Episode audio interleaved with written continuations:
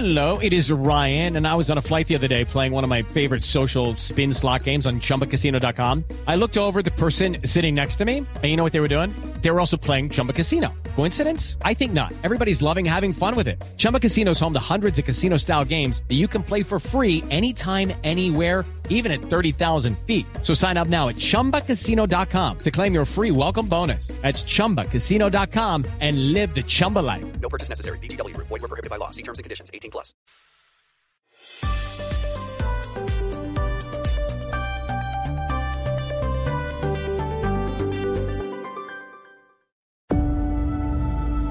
Conectando al mundo y a todo un país. Oscar Montes, Ana Cristina Restrepo, Hugo Mario Palomar, Diana Mejía, Gonzalo Lázari, Valeria Santos, Rodrigo Pombo y Camila Zuluaga lo acompañan desde este momento en Mañanas Blue. Cuando Colombia está al aire. 10 de la mañana, 33 minutos. Gracias por seguir con nosotros en Mañanas Blue. Como saben, empezamos a las 5 de la mañana, vamos hasta la 1 de la tarde con mucha información. Desde ya empezamos a recibir sus mensajes en el 301-764-4108, que es nuestra línea de WhatsApp. Ahí los saludamos. Gracias por empezar a escribirnos desde ya. Y es jueves, don Gonzalo Lázaro, y es momento de ponerle música a la mañana. Y además hoy que es eh, jueves de recomendaciones musicales suyas. Pues hoy yo voy a, mm, a hacer un poco de, no sé, de... Voy a traer música diferente para personas como Oscar Montes, que son apasionados por, por el vallenato. Don Oscar, hoy le voy a traer música de The Weeknd el artista que estará presentándose el día de domingo en el Super Bowl, en el Super Bowl 55, que enfrentará a los Kansas City Chiefs contra los Bucaneros de Tampa Bay. Para que usted se adecue un poco al sonido, para que usted conozca más de este artista canadiense, y así quiero arrancar.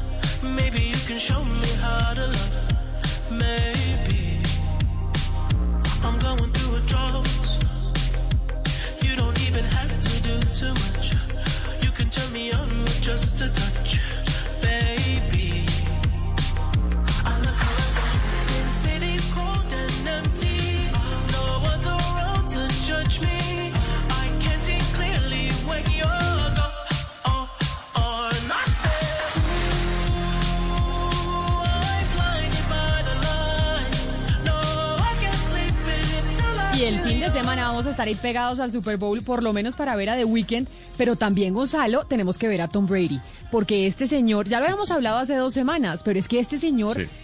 pues él ya está en el estrellato del deporte. Ya sabemos que él es, a mí me cae tan gordo porque es tan perfecto, tiene la esposa divina, el señor gana todo, es republicano y ya sabe que a mí no me gustan los republicanos tanto.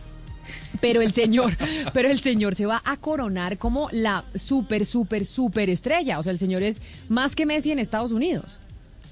Sí, eh, más que Messi o tal vez a, a la par de Michael Jordan trasladado al fútbol americano. Yo noto un tono muy de envidia en su comentario previo antes de darme el paso. Es correcto, Pero es correcto, eh, porque sí, es que el señor, decirlo, el señor es churro, ¿no?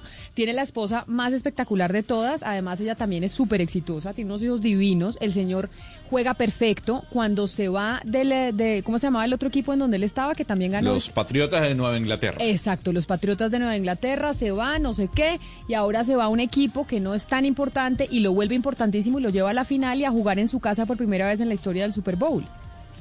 Y lo que pudiese ocurrir, Camila, es que si el señor Tom Brady gana con los Bucaneros de Tampa el día domingo, se convertirá en el jugador con más anillos por encima de cualquier franquicia de la, del fútbol americano. O sea, la importancia que está marcando Tom Brady, ya ha marcado, ya sin duda alguna es, un héroe y tal vez el hombre más importante para algunos dentro del fútbol americano, pero lo que pudiese marcar si gana el Super Bowl 55 que se va a llevar a cabo el día domingo a partir de las 6 y 30, cuando empieza toda la parafernalia, sería impresionante. Un hombre pudiese tener más anillos de campeón, más trofeos que cualquier franquicia dentro de esa liga.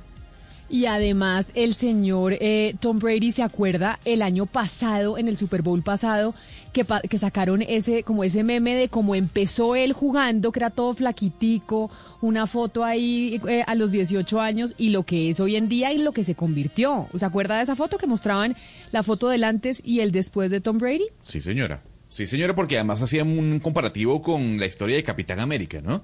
Que Capitán América surgió con un hombrecito, flaquito, debilucho, y luego se transformó en lo que es el Capitán América. Entonces mucha gente también asociaba a Tom Brady con ese hombre de 18 años que no tenía ningún tipo de musculatura, que no era una persona fornida como tal, y que luego con la evolución de los años se transformó en lo que es hoy en día. Un hombre buen mozo, Camila, con mucho dinero, talentoso, así que no siente envidia. Apláudale. Dice, usted dice buen mozo como dice mi mamá. Esa es una palabra muy de mamá, buen mozo. No, Ana Cristina, usted también dice buen mozo cuando se... re- Es que esa es mi mamá, mi mamá dice, ay, ¿cómo es de buen mozo ese joven? No, sí, es palabra ya como, sí, es de, como de otra generación. Y también dicen tan buena moza. Tan buena moza, También sí. sí, sí, es Ay. la buena hermosura, para Ay. decir una hermosura, pero, pero una hermosura, eh, porque es que además eso tiene como la, la connotación de, de belleza genética, es decir, el- de los buenos genes. Buen mozo es la buena hermosura que viene, pero de los genes. Buena moza, no tiene talento, pero, es muy buena moza, ¿no? Esa canción de quién es Oscar Montes no tiene talento, pero es muy buena moza, talento en televisión, Oscar. Esa es una, esa es, esa es una salsa, ¿no? De, de, de, Willy Colón. de, de Willy Colón, de Willy Colón, claro, de Willy Colón. Pero, pero mire, Camila, eh, hay una palabra muy cachaca que es churro, ¿no? Ustedes hablan de churro, es un, Sí. un churro. Es para un- hablar de una persona buemosa. Pero claro, no tiene talento, pero sí, es de Willy Colón. No tiene talento, pero es muy buena moza, tiene buen cuerpo y es otra cosa. Óigame, Oscar, hablando de Barranquilla, que es, ustedes, que obviamente son los más fiesteros de todos, no, no es una sorpresa para nadie, pues eh, se, se les viene el carnaval virtual, porque no va a haber carnaval de Barranquilla presencial. Y están preocupadas las autoridades porque incluso en carnaval virtual se les puede salir de las manos el tema de los contagios por COVID-19. Sí, Camila, mire usted que en otros tiempos, en otras épocas, en el año pasado nomás, para, para no, no irnos tan lejos, el precarnaval, o sea, en donde estamos en este momento, en el precarnaval, porque después viene el carnaval, eh, Barranquilla estaba pero, pero prendida en todas las esquinas, en todos los barrios, las verbenas y lo demás. Y en esta oportunidad, pues no, no, no ha sido así. La ciudad está muy apagada, por supuesto, además es apenas natural que sea así. Eh, mucha virtualidad, pero, pero no falta el espíritu festivo y, y la alcaldía tomó una decisión, Camila. Mire, eh, a partir de este fin de semana y durante los próximos dos fines de semana, hasta que pase el carnaval virtual, las calles y los barrios de la ciudad van a estar eh, cuidados, protegidos, patru- patrullados por la policía, por la Armada Nacional y por el Ejército. Es decir, le vamos, a- le vamos, no, le van a poner orden a la ciudad, eh, la administración distrital, porque considera que hay mucho relajo social, Camila, y eso podría disparar el número de contagios. Con decirle que en las últimas semanas han sido intervenidas en la ciudad 1.500 fiestas clandestinas. Eso le da a usted una idea de más o menos cómo está el espíritu carnavalero todavía en la ciudad y no es el momento ni es el lugar y por esa razón la alcaldía, la administración distrital decidió eh, organizar patrullajes conjuntos de la policía, la armada y el ejército en la ciudad de Barranquilla y en algunos municipios también del, del departamento del Atlántico, Camila. Pero, por ejemplo, ¿usted tiene algún plan, Oscar? ¿Usted tiene algún plan de precarnaval? Que por eso la, la policía pues se va a empezar a patrullar. Yo digo, no por usted, sino por todos. ¿Pero usted va a hacer alguna cosa o se va a dedicar a lo mismo? A estar en su casa, leyendo, viendo noticias Sí. y nada que tenga que ver con el carnaval. No, yo voy a estar muy juicioso, Camila, con este tema eh, y lo digo públicamente porque, porque no hay una razón distinta para uno estar tranquilo y juicioso. Pero no crea usted que todavía hay un espíritu carnavalero en la ciudad. Todavía hay gente que no se ha tomado muy en serio este tema de la pandemia y sigue saliendo y sigue, sobre todo en los barrios muy populares, Camila, hay cierta, hay cierto espíritu festivo y no es bueno, no es sano. Yo creo que eh, lo mejor que puede pasar es que este carnaval virtual lo disfrutemos en las actuales condiciones, Camila. Pues a disfrutar el carnaval, pero a cuidarse, como dice Oscar Montes. Ana Cristina, ¿qué fue lo que le pasó hoy cuando usted entró a Wikipedia, que es esta página de internet, esta eh, enciclopedia virtual que alimentamos todos los usuarios de Wikipedia? Porque recordemos que Wikipedia cualquiera puede entrar y editar eh, información que allí se encuentre. ¿Qué fue lo que pasó esta mañana con el perfil del presidente Iván Duque en Wikipedia?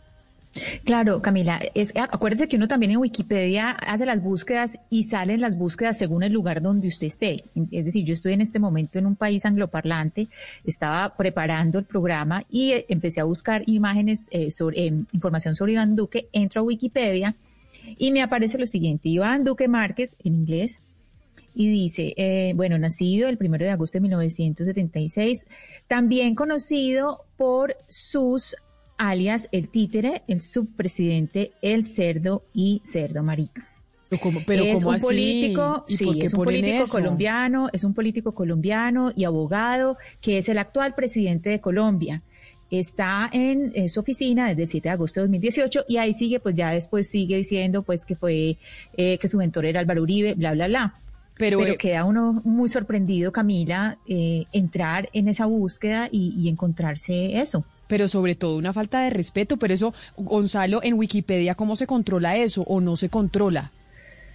Hay, una cierta, hay unos, unos ciertos editores que están atentos a la información que publican las personas. Para uno subir eh, eh, información a Wikipedia, tiene que estar adscrito a todo lo que es la plataforma. Hay una serie de, una serie de, unos, unos editores que están atentos a esa información. Pero como tal, uno no puede estar pendiente de todo lo que se publica. Tanto es así que una vez se subió la información, ahí mismo, a los minutos, la cambiaron. Eh, porque hay personas que están atentos a la información. A mí lo que me llama la atención, Camila, es que un niño en Inglaterra, en el Reino Unido, puede ver esa información en el momento justo pero en el Gonzalo, que Ana Cristina Gonzalo, lo vio y puede, pero- puede- A ver, un momento, don Germón. Eso Lo que es estoy diciendo es que un niño... Gonzalo. Pero no es que es impublicable, es que lamentablemente las políticas de Wikipedia le dan la posibilidad a gente que puede ser editora de información a que escriba No, no, ese pero, tipo de pero, pero, perdóneme, Gonzalo, pero es que mucha gente consulta Wikipedia, muchísima gente. Es decir, es imposible que no exista un control previo a lo que se va a publicar en Wikipedia, como para que se encuentre No, este tipo pero, de, de- pero es que, eso es, pe- pero no eso es groserísimo. Pero no existe el Eso control previo. De hecho, ese es el, ese es el, eh, el ADN de Wikipedia, que todos puedan colaborar montando información. Lo que me parece es que evidentemente Claro. existe este riesgo que es, pues imagínese, Ana Cristina, como, como dice usted, el que está en Europa o en está en Estados Unidos, angloparlante, se mete, busca Iván Duque Márquez, abre Wikipedia y le sale también conocido como el títere, como el cerdo, que seguramente es alguien queriendo eh, molestar y queriendo hacer el daño. Eh, sí, Camila, la cosa es que, bueno, como dijo Gonzalo, esto a los pocos minutos eh, volvió a, a- al link normal, es decir, si ustedes entran ya en Gran Bretaña otra vez, pues un- cual- cualquier país angloparlante entra común y corriente, pues eh, la, la información del presidente. Pero esto, Camila, yo ya lo había visto y en español, lo había visto, por ejemplo, en la página de José Félix Laforí. No sé cuánto tiempo estuvo ahí, pero uno se metía ahí y decía José Félix Laforí, entonces decía conocido paramilitar de, de la costa eh, colombiana, bla, bla, bla, pues decía unas cosas así.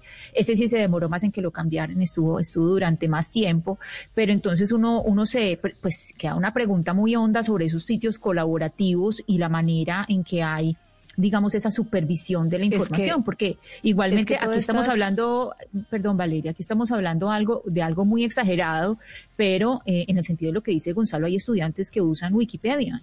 Entonces, eh, No, pero además es que dice todas estas iniciativas que se están que se crearon hace un tiempo como en aras de la democratización de la información y del libre acceso, etcétera, y que ha generado, digamos, Wikipedia, yo creo que es una fuente pues que utilizan muchas personas hoy en día tiene que empezar a reevaluarse la forma como gestionan el contenido, porque ya vimos que en aras como de democratizar la información y que todo el mundo pueda acceder y escribir libremente en él, pues se generan también muchas injusticias. Entonces, yo creo que todo el mundo puede seguir colaborando en la red, pero sí debería tener una forma para eh, analizar previamente lo que se escribe y pasar por lo menos por unos escrutinios previos para que esto no ocurra, porque es que el daño ya está hecho. Al final muchas personas pudieron leer lo que Ana Cristina leyó y muchas personas se quedan con esa información. Entonces ya nos dimos cuenta que Twitter y todas estas redes sociales que pues son libres y uno puede escribir lo que quiera, pues ya se están empezando Valeria. a regular porque esa democratización pues tiene que tener límites, porque vulnera unos derechos fundamentales como la verdad y, y la información veraz, que también es Valeria, un derecho pero que si mañana- todos los seres humanos. Si mañana aparece en Wikipedia que Oscar Montes es, no sé, asesino, es un criminal, es mil cosas, ¿yo no puedo hacer absolutamente nada? Claro que sí, usted puede hacer y puede editar y puede y puede y puede reclamar el contenido con Wikipedia. Sí, claro, por supuesto, sí, usted por puede supuesto. reclamarlo a Wikipedia, Usted reclama y dice, "Yo alguna, soy Oscar Montes". Montes y esto no es cierto." Exactamente. Y de hecho, frente a las plataformas digitales, Wikipedia tal vez Valeria ha sido una de las más exitosas y de ejemplo comparado con Twitter y Facebook que se han sido un desastre en términos de libertad de expresión y, y los efectos que ha creado en, eh, en el ecosistema informativo. Digamos que de las cosas de mostrar de estas plataformas ha sido Wikipedia, porque Wikipedia sí se convirtió en una plataforma colaborativa en donde muchos niños usan Wikipedia y muchos de nosotros, cuando uno, cuando uno va a buscar quién es este fulano de tal, obviamente sabe que tiene que tener algunas precauciones con lo que se dice en Wikipedia, pero finalmente sí le da a uno un barrido principal de quién es la persona o qué es lo que está buscando. Y a diferencia, por ejemplo, de YouTube, que usted también se mete de pronto, algunas personas se meten con la misma intención de Wikipedia de buscar conocimiento gratis y esta plataforma pues ha logrado distribuir ese conocimiento gratis pues de, de una manera pues global muy importante. Camila, antes acuérdese que usted y a mí nos tocó en el colegio pues coger la enciclopedia de la casa, abrirla Yo para tenía, buscar y estoy segura que desarrollar. usted tenía la enciclopedia de los niños, Valeria. Pues la tengo, claro. la tengo en el cuarto de mis hijos, le voy a mandar foto porque la conseguí en el centro en Bogotá hace unos años y se la compré. Todos pues teníamos la enciclopedia de los La niños. moradita clara, que es la de los cuentos, que era la más rica de leer, pues yo trato de abrirle eso a mis hijos y contarles esos cuentos larguísimos y mis hijos son como, mamá, esto no me gusta. Y yo, no, pero mira, es que es súper chévere. Me Yo dicen, me "No, mamá, esto acuerdo no me gusta. que en esa enciclopedia de los niños había un eh, cuento, porque era, era- o sea, cada libro tenía pues distintos Sí, el temas. moradito claro era el de los cuentos. el Exacto, el y había, ahí hay uno que se lo le hace a sus hijos, que a mí me parece, a mí me encantaba, o cuando yo era chiquita, que era Doña Pito Piturra. Entonces era una señora que tenía un vestido de pitos, y era Doña Pito Piturra, muy elegante, Doña Pito Puturra. Camila, us- ¿usted recuerda que hace un, hace un tiempo Wikipedia hizo una solicitud pública de recursos, Yo- dio plata para su sostenimiento? Yo doné. ¿Se acuerda usted? Yo don- tengo que confesar Bueno. que yo doné plata a Wikipedia porque dije, oiga, Mucha gente- es el colmo que no cuando yo creo que me meto por lo menos todos los días a Wikipedia. Mucha gente lo hizo, pero después de ver todo este tipo de publicaciones que se están haciendo, de verdad, más de uno lo piensa. Porque es que tiene que haber de modo, de manera, de- tiene que haber un manejo responsable de lo que se está publicando. Es que yo recuerdo que muchísima gente dijo, no, yo voy a donar porque es que Wikipedia es buenísimo y efectivamente cumple una labor social interesante y muy buena. Pero Camila, con lo que estamos viendo, y no, no solamente por estos ejemplos que estamos citando hoy, muchos otros, yo sí creo que se requiere de alguna manera de un mínimo control de calidad. Mínimo. Pero lo que usted, eh, usted no está haciendo la tarea, Oscar Montes, y se lo digo de manera clara. Yo también respaldo a Wikipedia. No digo que sea la fuente más fidedigna, pero cuando uno se mete en alguna página de Wikipedia, al final de la página le dicen las fuentes consultadas en donde se extrajo la información que está publicada. Entonces, usted, si duda de la información que está viendo, usted puede ir a las fuentes bi- eh, biográficas que están al final de la misma y empezar a hacer. Gonzalo, ¿cuánta decir, gente hace ese ejercicio que hace usted y que hago yo? ¿Cuánta gente hace ese ejercicio Pero, que hace eh, usted y que pero hago no yo? se- pero de que no- verificar pero que la no que no información una y otra vez. Pero que no mucha se diga gente que no se queda con lo que leyó, Claro, con lo pero que leyó Ana Cristina. pero hay que saber- Mucha gente se queda con esa información. Pero Oscar, es que sabe qué pasa, que ese es el ese es el ADN de Wikipedia. Lo que nos dice Diego, un oyente que nos escribe a nuestra línea de WhatsApp, es que el control de Wikipedia es la misma comunidad. Usted en esa indignación decirle a Wikipedia, oiga, esto es mentira, porque es imposible controlar toda la información y todo el contenido que se sube por voluntarios y personas que quieren ayudar. A diferencia de, por ejemplo, Facebook y Twitter, Wikipedia no es una plataforma que genere ingresos para nadie. O sea, no es un negocio, es una plataforma colaborativa entre todos los ciudadanos del mundo que quieren compartir información. Y por eso es tan fantástica. Lo que pasa es que, pues, no falta el que quiere hacer el chiste y se mete y pone que el señor presidente de Colombia y lo pone en inglés, es conocido como un títere o es como si- conocido como un cerdo. Camila, hay dos, hay dos cosas importantes ahí. Uno, eh, pues el gran peligro, y es que casi siempre de las primeras, cuando usted hace una búsqueda, de, los, de lo primero que arroja es Wikipedia. Suele ser lo primero. Eso, eso implica una responsabilidad muy grande. Cuando usted, de, lo- de los primeros eh, conocimientos o, de las primeras, eh, de las, de, lo primero que se encuentra en cualquier búsqueda. Eso es lo primero. Lo segundo, en el caso de lo que acabamos de leer, pues es algo que obviamente uno se da cuenta en la segunda línea que eh, eso es un troll. Es decir, que hay ahí un ejercicio de burla, eh, es algo muy evidente por las palabras, por, por los eh, epítetos que se dicen, por, por estos eh, alias que, que ponen. Es muy evidente. Otras veces no lo es tanto. La página que yo le dije de la otra vez que, que yo pues ya no tengo el pantallazo a la mano, de José Félix Laforí, no tenía insultos. No tenía insultos, sino que eran imputaciones, ¿sí? Que es una cosa muy distinta. Es decir, es una cosa muy distinta y ahí sí voy a lo que dice Oscar, que si a uno le están diciendo eh, usted es eh, delincuente o es tal cosa, pues entonces ya eso sí hay que probarlo, porque ahí ya no se veía esa, eh, digamos, el, la- el tono de, burla en, el que hubo en este de la Forí no tenía ese tono de burla, sino que evidentemente se estaban diciendo unas cosas de este señor y no estaban comprobadas. Entonces, ahí es, es muy importante esto, esto pues lo estamos comentando como algo muy anecdótico, pero es para decirles a, a los oyentes, oiga, si usted se mete en Wikipedia, pues corrobore no solamente las fuentes que está diciendo eh, Gonzalo, sino información contrastada. Eh, el, el punto final de esta conversación es chequear los hechos, verificar, mirar las fuentes y contrastar la información que recibimos. Bueno, este es el chiste de la mañana y es eh, la gente que se puso a cambiar el perfil del presidente Duque en inglés, pues diciendo unas cosas muy ofensivas. Gonzalo, ¿qué es la colchicina? ¿Qué es la colchicina para, que se habla hablado tanto de la colchicina para luchar contra el COVID-19? ¿Eso qué es? Bueno, es, una, es un medicamento, Camila, que reduce la inflamación eh, dentro del cuerpo. Se viene trabajando, o más que se viene trabajando, eh, se realizó un trabajo, una investigación en Canadá sobre cómo esta, este medicamento, este fármaco, pudiese ayudar a, a las personas que están contagiadas con virus a que la enfermedad no llegue a un paso mayor. La enfermedad no llegue, en este caso, a la complicación de UCI. Es un solo estudio, Camila, el que ha dicho que tal vez en este caso pudiese ayudar la, la colchicina a, a- a mejorar eh, la salud del paciente. Hasta el momento, más ningún otro estudio, sino el que se hizo en Canadá, se Pero refiere sabe- a los beneficios. ¿Sabe para qué se usa la colchicina, Gonzalo? Para ustedes conocen esta enfermedad, o es como una, como una enfermedad eh, que es como una forma de artritis que se llama gota, que Sí, le da mucho a los hombres de que les duele el dedo gordo y se les inflama y es como un exceso de ácido úrico. Bueno, la colchicina se usa para la gota, pero tiene una cantidad de efectos Para, secundarios. inflama- para la inflamación. Son Ah, inflamaciones ok. sobre O todo sea, los la nervios. gota. La gota se la dan a usted, porque yo tengo unos amigos que yo no sé por qué eso le da a los hombres, sino tanto a las mujeres, pues eh, tengo unos amigos que les da gota, que es que por comer mucha carne. Claro, por él se y les no sé sube qué, el ácido y les úrico. dan Eh, colchicina. úrico, exactamente. Sí, sí, funciona, pero lo que dicen es que es sumamente perjudicial, que es sumamente tóxico, que es un fármaco que, que, ¿Ah, se, que se le da a los hombres, efectivamente sí, se le da a los hombres efectivamente, pero tal vez como último remedio, eh, porque Pero- yo he sufrido de gota, Valeria, eh, y lo que me dicen es tome mucha agua, descanse, y eso puede ser por, por, por de- desde... Y eh, vuelva a ser vegetariano, Gonzalo. Si usted le ha dado no, no gota, voy vuelva a ser no, vegetariano. no, Hágame el no favor. tiene- no, no, no, no, por, a ver, no solo por comer carne.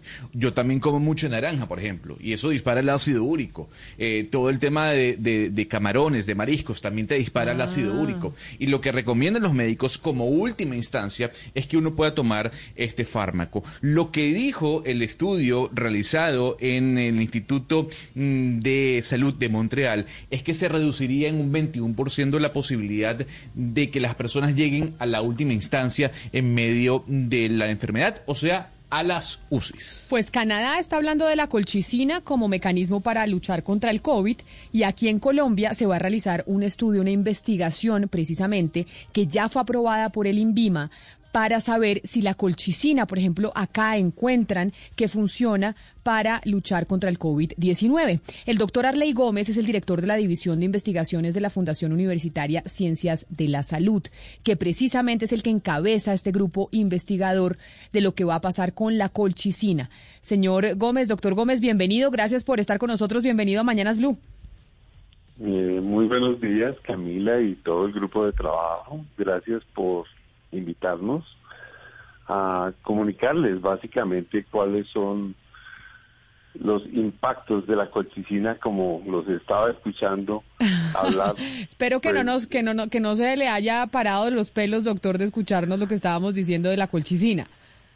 No, mire que justamente eh, me llama la atención porque lo que ustedes han expresado es a veces lo que está en el común del conocimiento y la gente puede llegar a atemorizarse, pero ustedes han dicho algo muy bueno y es uno no debe utilizar las medicaciones como si fueran la primera opción y está completamente de acuerdo con lo que nosotros queremos.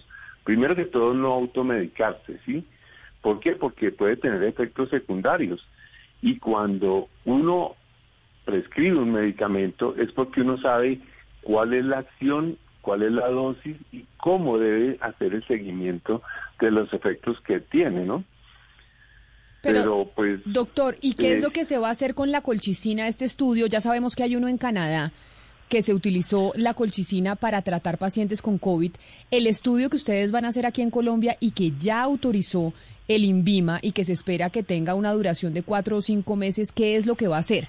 ¿Qué es lo que, va, qué, qué es lo que ustedes van a investigar con- utilizando la colchicina para el tratamiento del COVID?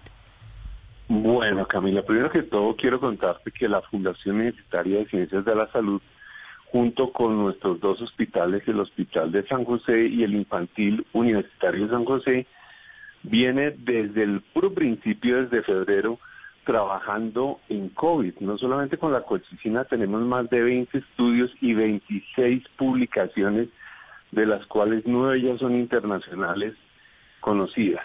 En referencia ya específicamente a la, la colchicina, nosotros lo hicimos desde un estudio observacional donde veíamos que pacientes que se colocan polímeros en el cuerpo generan una enfermedad que hoy se denomina halogenosis iatrogénica. A estos pacientes hay que colocarles colchicina porque la reacción inflamatoria y de rechazo del cuerpo es tan fuerte que indudablemente ni siquiera pueden ser operados en primera instancia. Con esta observación de uno de los miembros del grupo y había cuenta de que 10 colegas más de diferentes especialidades, patólogos, inmunólogos, infectólogos, internistas, reumatólogos, veníamos estudiando cómo era que actuaba la colchicina, pues bien, encontramos que justamente como antiinflamatorio podría servir como uno de los tratamientos para estos pacientes. Y se observa que justamente los que estaban tratados con colchicina sufrían el COVID y a pesar de tener los factores de riesgo no llegaban a evolucionar a una enfermedad ni moderada ni grave. Eso lo escribimos y es la primera publicación que hay de un estudio observacional a nivel mundial en la revista de reumatología clínica, que es de la Sociedad Española y la Sociedad Mexicana de Reumatología, y posteriormente en la revista de Clinical Rheumatology, que también nos publicó el artículo en una segunda instancia, ya en referencia a los efectos de la colchicina. Doctor Gómez, ¿cómo se estableció la relación con los pacientes que hicieron parte de este estudio? Es decir, ellos eh, estaban en, hospitalización, ellos fueron voluntarios, ustedes cómo llegan a ellos, es decir, ¿cómo fue el proceso de relacionamiento con las personas que entraron en el estudio? Pues eh, el azar, como dice Pasteur, favorece las mentes preparadas. El doctor Montealegre, que es un cirujano plástico de nuestro equipo, estaba justamente utilizando una de las prescripciones que hay para estos pacientes que sufren, como les digo, estas reacciones de rechazo. Y justamente ellos refieren que en ese momento tenían COVID y que pues, habían tenido una prueba positiva, pero que en ese momento no estaban sufriendo cambios mayores como dificultad respiratoria y demás. Entonces empieza a hacer el seguimiento de estos pacientes y pues encuentra que definitivamente ellos no sufrieron la enfermedad de una manera severa. Lamentablemente, familiares de ellos que sí se contagiaron también con ellos fallecieron. Entonces, ahí se tiene una observación importante y es cuando el grupo empieza a estudiar toda la parte de las acciones de la colchicina que, permítanme contarle, es un antiinflamatorio de fase aguda. Básicamente lo que hace el virus es que manipula el sistema inmune generando una alarma de inflamación progresiva. Es decir, inicialmente puede ser contenido y bloquear esa inflamosoma, que entre otras cosas es lo que genera y con muchas sustancias puede ampliar la respuesta inflamatoria. Pero cuando va avanzando la enfermedad ya en una fase moderada o severa, son tantas vías de inflamación que están activadas que no pueden ser controladas y en ese momento ya lo que se trata es de salvar la vida del paciente. Entonces, por eso es que no solamente un estudio, no solo el de Canadá, como los escuchaba, hay ya varias publicaciones, de hecho a nivel mundial hay 27 estudios clínicos en este momento, uno de, ellos es el nuestro, y en el INVIMA ya hay aprobados 26 estudios clínicos y solo en colchicina está el nuestro aprobado.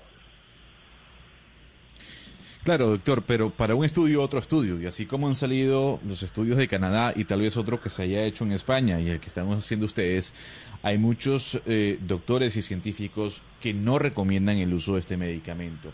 Y uno de los motivos es por lo que yo explicaba al principio de la conversación.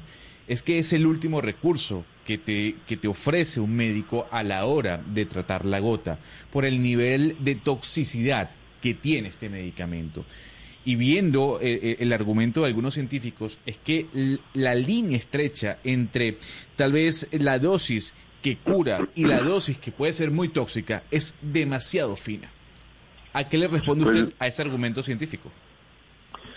Mira, gracias por explicarlo de esa manera porque sabes que definitivamente eso es lo que hacemos todos los días los médicos en la clínica, ponderar cuando el efecto benéfico de una medicación o de una intervención es mucho mayor que el efecto secundario. Pero también tenemos que la colchicina, hay pacientes que llevan 15 años, 6 años tomándola en dosis bajas. Y así, si tú tomas incluso un acetaminofén en dosis desproporcionadas, puede producir una aplasia medular, un freno medular. Yo en eso estoy completamente de acuerdo contigo, mira. Si uno se pone a tomar medicaciones, y en eso a veces hay como una cultura de automedicarse, pues indudablemente va a tener efectos nocivos sobre la salud y mucho más cuando uno no sabe con qué interacciones medicamentosas adicionales pueden darse. Entonces, no es que sea el último recurso, es que solo desde el punto de vista clínico y científico el médico podrá prescribirla y ahí es donde debe limitarse la prescripción. Doctor, pero entonces lo que ustedes encontraron en el estudio del uso de la colchicina es que en qué momento se le da colchicina a un paciente que tiene COVID. Es decir, ¿cuál es la conclusión? ¿Se puede utilizar la colchicina en Colombia? ¿Ese medicamento en qué fase de la enfermedad eh, de un paciente que se contagió con COVID-19? Bueno, pues indudablemente lo ideal sería hacerla en estudios en pacientes ambulatorios, que es lo que estaba justamente presentando los resultados de Col Corona. Pero lo sano del debate y el rigor científico es, como dicen, que no sea un solo estudio, porque es que además, permítame decirles que no hay una sola solución para un problema tan complejo como el que tenemos ahorita. No estamos lidiando con una influencia estacional, estamos lidiando con un virus que tiene en este momento un nivel de contagio muy alto y que aún sigue siendo incierto el impacto de la mortalidad en las poblaciones. Entonces, ¿en qué momento darlo? Pues en este caso, el estudio de nosotros lo que se trata es ver si en esos pacientes hospitalizados puede prescribirse la colchicina comparado con lo que se está dando de tratamiento actualmente en el protocolo de la institución y cuál de los dos tiene mejores efectos benéficos para evitar no efectos secundarios, sino nada menos y nada más que vaya a una UCI, sea intubado y que de pronto llegue ya ni siquiera a un efecto secundario, sino a fallecer. Pero según esto que usted dice, entonces, doctor, la colchicina ya entra como medicamento aprobado para utilizarse en Colombia en tratamientos contra el COVID-19? No, señora. Eso solo lo determina el INVIMA cuando tiene la evidencia, no solamente de nuestro estudio, sino de estudios mundiales que permitan validar esto como una herramienta. Entonces, este es un estudio que se hizo en Colombia que avala desde esta mirada académica la colchicina para tratar el COVID. Y el, el, INVIMA permitió que el estudio se hiciera, pero todavía no se ha aprobado el uso de la colchicina en nuestro país para, para tratar el coronavirus y estamos esperando si el INVIMA lo hace o no. Esa sería, ese sería como el resumen. Sí, el INVIMA lo que hace, y recuerden que hay una situación de emergencia, es avalar los estudios ellos, una vez de que se cumple con los resultados y todos los requerimientos sanitarios, considerarán en sus mesas de trabajo y junto con el ministerio si puede ser avalada o no. Es un estudio más y por eso yo siempre digo, no hay que llamar a triunfalismo, es simplemente el inicio de un estudio que nos permitirá tener otra evidencia más. Es como cuando usted quiere hacer una decisión muy bien informada. Pues toma varios parámetros nacionales e internacionales y solo en ese momento se tomará la decisión. Por lo cual, en este momento, repito, los pacientes no deben automedicarse. Ese me parece un, un gran eh, mensaje final. Doctor Arley Gómez, director de la División de Investigaciones de la Fundación Universitaria Ciencias de la Salud, gracias por hablar con nosotros y feliz tarde, feliz día. Camila, un excelente día para usted y toda la mesa de trabajo. Camila, eh, es eh, fundamental la última frase del doctor Gómez porque es que estamos hablando de un estudio, estamos hablando de una posible aprobación posible. No estamos recomendando un medicamento ni estamos diciendo que los resultados obtenidos sean definitivos. Entonces, para que los oyentes entiendan que los estamos ilustrando sobre un estudio que se hizo, pero en ningún momento estamos recomendando un medicamento. Y un estudio preliminar, Ana Cristina, porque todavía no tienen la autorización de hacer unos estudios masivos en pacientes hospitalizados que sean en realidad concluyentes. No hay ningún país en el mundo que haya aprobado el uso ya de este medicamento de forma, digamos, eh, definitiva para tratar el COVID. Hay estudios, hubo unos en España, unos en Canadá, que se hicieron con pacientes apenas tuvieron los primeros síntomas, o sea, pacientes ambulatorios. Entonces, los estudios no son concluyentes en la medida que dicen, pues, que la mayoría de los pacientes ambulatorios, eh, pues, se recuperan solos. Entonces es difícil saber si no lo hacen con pacientes graves en hospitales y esto todavía no ha sido permitido. Y lo interesante también, Valeria, es decir que este, este estudio que se realizó en Canadá, que fue el primero en cuanto a este fármaco, no apareció en ninguna revista eh, científica, ¿no? Es un paper que se publicó directamente desde este instituto en Montreal, en donde se anunciaba este primer paso sobre, sobre el fármaco. Entonces es importante, en medio del debate que se ha tenido durante esta semana, que el estudio también pueda ser certificado y comprobado por pares científicos y que también el mismo sea publicado en revistas especializadas. 11 de la mañana, 10 minutos. Bueno, ese es el estudio de la colchicina. Vamos a hacer una pausa y llega Sebastián Nora para saber qué nos dijo el Ministerio de Cultura, qué dijo la SIC sobre el tema de las boletas. Es que hemos hablado toda la semana sobre la devolución del dinero de las boletas que compraron algunos colombianos para ir a los conciertos, que por cuenta de un decreto, el 818, pues le permitieron a los empresarios devolver el dinero un año después de que se acabe la emergencia sanitaria y esa emergencia sanitaria no se ha acabado. Entonces, a ver qué respondió el Ministerio ministerio que respondió la SIC sobre esa inquietud que tienen muchas personas que gastaron una plata y nunca les prestaron un servicio. Colombia está al aire.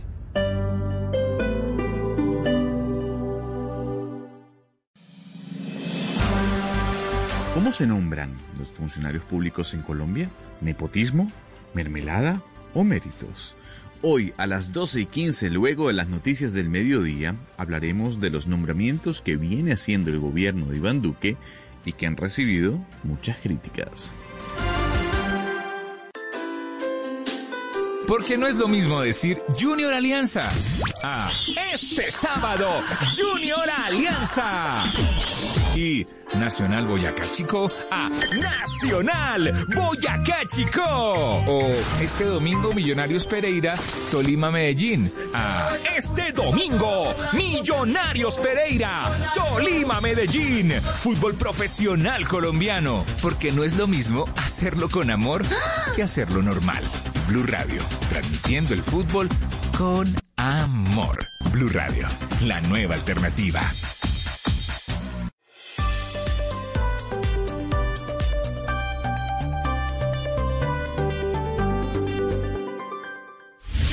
Colombia está al aire. So now he's your heaven. You're lying to yourself and him to make me jealous. You put on such an act when you're sleeping together.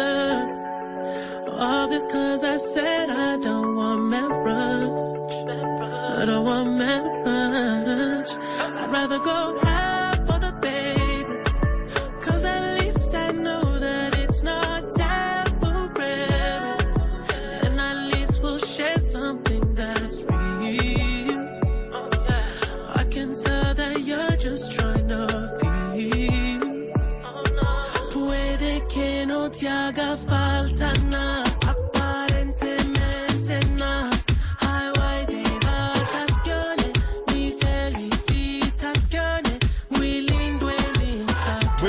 hagamos el ejercicio. Oscar Montes, ¿ya sabe cómo se llama el cantante que va a estar en el Super Bowl o todavía le hace falta más canciones para aprenderse el nombre? No, no, no, siga, siga con más canciones y le digo al final. Muy bien. Muy bien, perfecto, señor. Aquí está The Weeknd con Maluma haciendo un remix de la canción más popular del cantante oriundo de Medellín, tal vez del año pasado, Hawaii. Pa' que yo vea cómo te va de haces mal. Porque el amor no se compra con nada. Miéntele a todos tus seguidores. Dile que los tiempos de ahora son mejores. No creo que cuando te llame me ignores. Si después de mí ya no habrá más amores. Sebastián, de Weekend sí no se canceló ningún concierto el año pasado aquí en Colombia, pero se cancelaron conciertos de Chayanne, de Fito Páez, de Maroon 5, Stereo Picnic. Mejor dicho, hubo una cantidad de conciertos que se cancelaron y muchos oyentes nos están escribiendo y mandando sus mensajes diciendo, oiga, ¿qué va a pasar con mis boletas? ¿Qué le respondieron al final del Ministerio de Educación después de molestar nosotros toda la semana con el tema? Del Ministerio de Camila, Educación, pues- del Ministerio de Cultura. Camila, pues la respuesta que le tengo es paciencia. Eh, paciencia a los oyentes, lastimosamente, porque lo que he sabido es que en el ministerio pues están contentos con lo- el resultado de este decreto, porque consideran que es un alivio fundamental para ese sector, eh, un alivio a la liquidez de las empresas que sufrieron un golpe tremendo por los ingresos. Y digamos que yo traté de que la mesa y los oyentes tuvieran un vocero concreto del ministerio, no fue posible. Seguimos insistiendo, me dicen que quizá el ministro nos pueda colaborar en los próximos días, pero me mandan Camila, digamos, un informe para nosotros en el, que, bueno, para no ser repetitivos al principio, justifican lo bueno del decreto 818, que era algo necesario e importante para el sector, y al final, pues, digamos que se pone la medalla diciendo que la Corte Constitucional pues, le dio el aval a este artículo quinto, diciendo que es importante, necesario y estimula el sector de la cultura, porque usted recordará de la cantidad de decretos, la lluvia de decretos que hubo en la pandemia, pues algunos se cayeron por inconstitucionales, como por ejemplo el del impuesto solidario. Entonces, en el Ministerio de Cultura están satisfechos con este decreto. Yo creo que Felipe Buitrago va a seguir manteniéndolo, no lo cambiará y, y esperemos tenerlo prontamente para que, para que nos, pues, nos dé respuesta cómo será el, el sector de la cultura en este, en este año. Pero entonces, esto es lo que dicen del Ministerio de Cultura. Ellos se avalan en la Corte Constitucional en que hay un decreto que les que no tumbó la Corte y que les permite que los empresarios no devuelvan la plata. ¿Y la Superintendencia de Industria y Comercio qué dice? Claro, no, y en la superintendencia pues tiene mucho trabajo Camila, hay jueces que, que están trabajando porque nos pasan también un informe especial que nos hicieron para, para nosotros, para los oyentes, eh, vean, le cuento. Denuncias desde el primero de marzo hasta el día 29 de febrero, esto es prácticamente esta semana, eh, por el tema de relacionados con espectáculos públicos ha habido 127, eh, 40 en Bogotá, 11 en Cali y las otras eh, denuncias no se han podido identificar. Y acá ellos me hacen una separación que es importante, Camila, y es que una cosa son las denuncias y otra cosa son las demandas. 127 denuncias. Digamos que las, las denuncias eh, concretamente lo que buscan es eh, sentar un precedente y digamos ayudar al bien común. En cambio la demanda sí es entra a mediar un juez de la superintendencia y lo que tiene que hacer es mediar un, un problema particular. En el tema de las demandas, pues es mucho más explosivo. Ha habido desde el primero de marzo, Camila, hasta el día de hoy, 677 demandas de personas que eh, la mayoría son por garantía en el servicio, que es este tema de las boletas. Entonces hay contando así a vuelo de pájaro, hay más de 800 personas que han, entre denuncias y demandas, acudido a la superintendencia y a mí lo que me dicen en la superintendencia Pero, pero es Sebastián, que las están analizando. Sebastián, un segundo, Sí. Sebastián, pero mire, permítame una cosa. Eh, aquí el ministerio y la superintendencia se han puesto la camiseta de los empresarios, de quienes invirtieron una plata en, en en hacer los conciertos. ¿Y quién se ha puesto la camiseta de los que compraron las boletas? O sea, de la gente que sacó de su bolsillo una platica porque quería ver a un concierto y resulta que hasta el sol de hoy no tiene ninguna respuesta. Usted por lo que nos está contando, ya el ministerio tiene una explicación, están felices con que la Corte Constitucional le dio el aval eh, constitucional al, al decreto, la superintendencia también ya dijo lo que tenía que decir y ambos tuvieron en cuenta a los empresarios, a quienes organizaban los, los conciertos. ¿Qué pasa con los compradores de las boletas? No, pero Oscar, hay, hay lo que les estoy contando, hay denuncias y demandas en trámite y eh, obviamente existe este amparo de los empresarios que tienen del artículo quinto del decreto que hemos hablado toda la semana, pero a mí lo que me cuentan de la SIC es que hay demandas en trámites y las están mirando. Eh, no sé, no le puedo decir ni tampoco me lo sabrán decir, no creo que me lo digan si alguna va a fallar pronto, si habrá algún pronunciamiento pronto que sea en pro de un bien común o en, en pro de un bien particular de algún usuario puntual que está reclamando el tema de las boletas, pero por supuesto, pues el tema es importante porque hay muchas demandas y denuncias de gente que no está satisfecha y que quiere sus boletas o está reclamando, por ejemplo, también el tema de publicidad engañosa. Y Camila, pues la, la mayoría de las demandas de las 677, 355 en Bogotá, 106 en Cali, 44 en Medellín, cua- 30 en Barranquilla y 3 en Bucaramanga. Aquí, a, mí lo que me, me causa un poco de sorpresa es la justificación del ministerio al decir que no, pues esto fue avalado por la Corte Constitucional, porque escuchamos al gobierno quejarse todo el tiempo de que la Corte extralimita sus funciones al fallar por temas que no son sobre derechos fundamentales y acá lo que hizo la Corte Constitucional es decir, pues yo acá no veo ninguna vulneración de un derecho fundamental. Obviamente no estamos hablando que el incumplimiento a los espectadores es una vulneración de un derecho fundamental, pero sí hay una obligación, una, una vulneración de una obligación económica. Por ende, no es de la órbita de, la Corte Constitucional, por eso no debería servir como justificación, pero sí es de la órbita de la SIC. Entonces, lo que uno sí espera es que la SIC proteja el derecho de estos espectadores a su prestación, digamos, eh, económica que están perdiendo en este momento y están viendo, digamos, afectada por una decisión de un decreto que podría llegar a ser ilegal, más no inconstitucional. Entonces, a mí me parece que es chistoso como utilizan a la Corte Constitucional cuando les conviene pero cuando no les conviene, entonces ahí sí la acusan de que se mete en el ámbito, eh, digamos, eh, de, de otras jurisdicciones Valeria. que no son propias de la constitucional. Pero mire, pongámosle cara a algunas personas que eh, tienen este lío, que es que pagaron una boleta y no les han devuelto la plata y quién sabe cuándo se las van a devolver. En el 301-764-4108 nos llegaron diferentes mensajes de oyentes que tienen este problema. Por ejemplo, acá hay un oyente que tiene un problema con unas boletas de Chayán. Buenas tardes, Camila. Mi nombre es Cristina Rodríguez.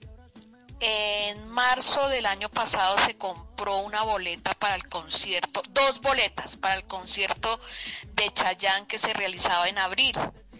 Resulta que a finales de septiembre les mandé un comunicado a tu boleta a ver qué pasaba, si iban a devolver la plata o qué decían los representantes del artista, si lo iban a hacer este año no recibí respuesta.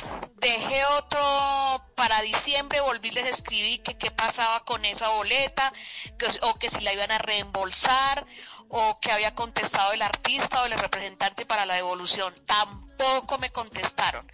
Y ya ahorita empezando año, ya en febrero volví, mandé otro mensaje a tu boleta y ahí sí menos. O sea, tu boleta no se ha manifestado en ese caso de, del concierto de Chayán. Eh, en este momento yo no me encuentro, pero si quieres yo te mando las fotos de las dos boletas que compré porque ellos por ahí dicen que para poder contestar tengo que mandar el número de las boletas y yo se las mandé. En este momento no me encuentro en, su, en mi casa, Ahí pero está, ese es una señora que compró dos, bo- dos boletas de Chayán y lleva desde el año pasado, desde marzo, con el lío de la devolución del dinero. Pero mire, Sebastián, le voy a poner otro, otro oyente que nos escribió para un concierto de Fito Páez. Hola Camila, buenas tardes, un gusto saludarte.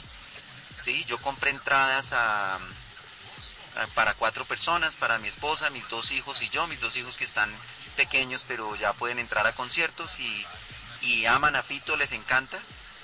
Y pues por supuesto mi esposa y yo también somos amantes de su música, pero eh, no he hecho ninguna gestión ante tu boleta para hacer ninguna reclamación. Eh, pero pues tampoco aparece ni en las redes sociales de tu boleta, ni hay publicidad, ni hay información de si se va a hacer el concierto y cuándo se va a realizar. Entiendo perfectamente que no hay fechas o, no es posible definir una fecha ahorita, pues por obvias razones, pero, pero sí, nosotros eh, pues tenemos las entradas, pero, pero pues pendiente de que se dé alguna información al respecto para, para ver que, cómo procedemos. Un Pero cordial mire- saludo, muchas gracias. Muchas gracias por mandarnos el mensaje. ¿Quiere que le ponga otro, Sebastián? Le pongo uno de Stereo Picnic, que también empezamos hablando con el Stereo Picnic, que de hecho, ¿cuánto cuesta una boleta de Stereo Picnic, eh, Sebastián? De- depende de la etapa, porque eh, hay algunos que son, no, me acuerdo el, el nombre, los believers, Gonzalo me puede ayudar, los, eh, los creyentes, los creyentes, eso. Si usted es creyente, pues, bueno, me, me salió en, en inglés Camila, si usted es creyente le, le sale más barato, si hay otra etapa las cuenta tres juntas, pero unos, por ejemplo, tres días eh, en una etapa temprana le puede costar 600 mil pesos. Por eso, o sea, no es una boleta barata. Mire lo que nos dice un oyente sobre las boletas de, de Stereo Picnic. Hola Camila, te cuento que el 2 de octubre del 2019 compré una boleta VIP para el Stereo Picnic que me costó un millón cuatrocientos mil pesos. Y hasta el día de hoy no sé si algún día voy a tener mi dinero de regreso ya que en teoría el festival va a ser en, en septiembre de este año pero sabemos que claramente eso no va a pasar porque es un festival de 20 mil personas mínimo cada día. Y en las redes sociales y en la página de del Stereo Picnic solamente dice que después de, que se acabe la emergencia sanitaria tienen un, año para devolver el dinero. Por otra parte lo que se me hace extraño es que todavía siguen vendiendo boletas en la página de entradas amarillas. Y ya, esa es mi historia. Sebastián, pero vea, le cuento una cosa. Por ejemplo, en EAFIT, eh, es decir, mm, el Estereopinic es en, en Bogotá, pero en EAFIT el programa en grupo de irse para el estere- Estereopicnic es súper común. Es decir, se juntan amigos. Yo me pregunto, Sebastián, ¿sabemos cuánta gente de fuera de Bogotá compró boletas para el, para Estereopicnic? Es que eso entre, entre estudiantes universitarios es súper común armar el combo de amigos para irse al Estereopicnic. No, Ana Cristina, ese es un festival que se salió de su pellejo hace años. Vienen extranjeros de Argentina, de Estados Unidos, de uno va allá y hay bastantes extranjeros. Y Claro. yo diría, el grueso de la gente es de Bogotá, pero eso se volvió, como decía Gonzalo, en un, fe- en un festival internacional. Pero Sebastián, yo voy a salir tal vez en defensa de los empresarios. Usted le preguntó al empresario si eh, el festival como tal, el Stereo Picnic, tuvo que cancelar alguna cuota a estos artistas que no pudieron venir. Así no se hayan presentado, porque eso también puede estar estipulado dentro de un contrato, ¿no? Y eso hay Sí. que dejarlo claro. Si el artista no viene, pues el empresario tiene que desembolsillar una tajada. Sí, para así eso no se están los presente. seguros. Claro, para eso están los, los seguros y muchas veces, eso por ejemplo lo que pasó en, en la presentación de Roger Federer, que eh, pase lo que pase, se contempla que al artista se le asegura un pago, para eso se, le- se- se bloquean las fechas. Pero ahí, eh, de hecho, un oyente me estaba preguntando qué pasó con esa presentación eh, de Roger Federer contra Zverev. Es que se dice, Sebastián, que también se canceló ese evento y no se devolvió la plata de las boletas. Pero es que no es solo Stereo Picnic. Acá nos llegó también un oyente diciendo que compró unas boletas para Maroon 5 y pues no le han devuelto el dinero. Camila, gracias por tu gentileza y atención.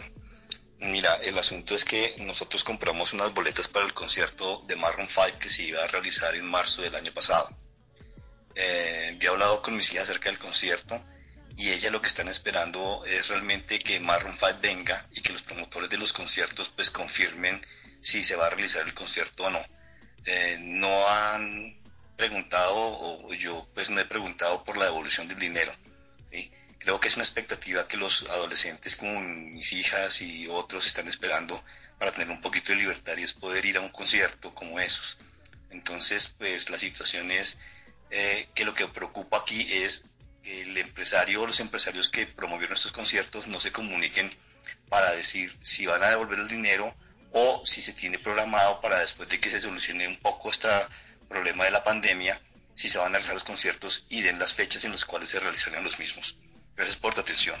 Pero entonces, Sebastián, la respuesta a toda esta gente es cuál? Siga teniendo paciencia porque es que la Corte Constitucional avaló y el Ministerio de Cultura eh, se ampara en esa en ese aval de la Corte Constitucional y por ende los empresarios. Entonces tienen la plata y la devolverán, ¿qué? En un año y medio más o menos, cuando ya esa plata perdió todo el valor y seguramente la tuvieron en un banco así sea rentando al 1.5.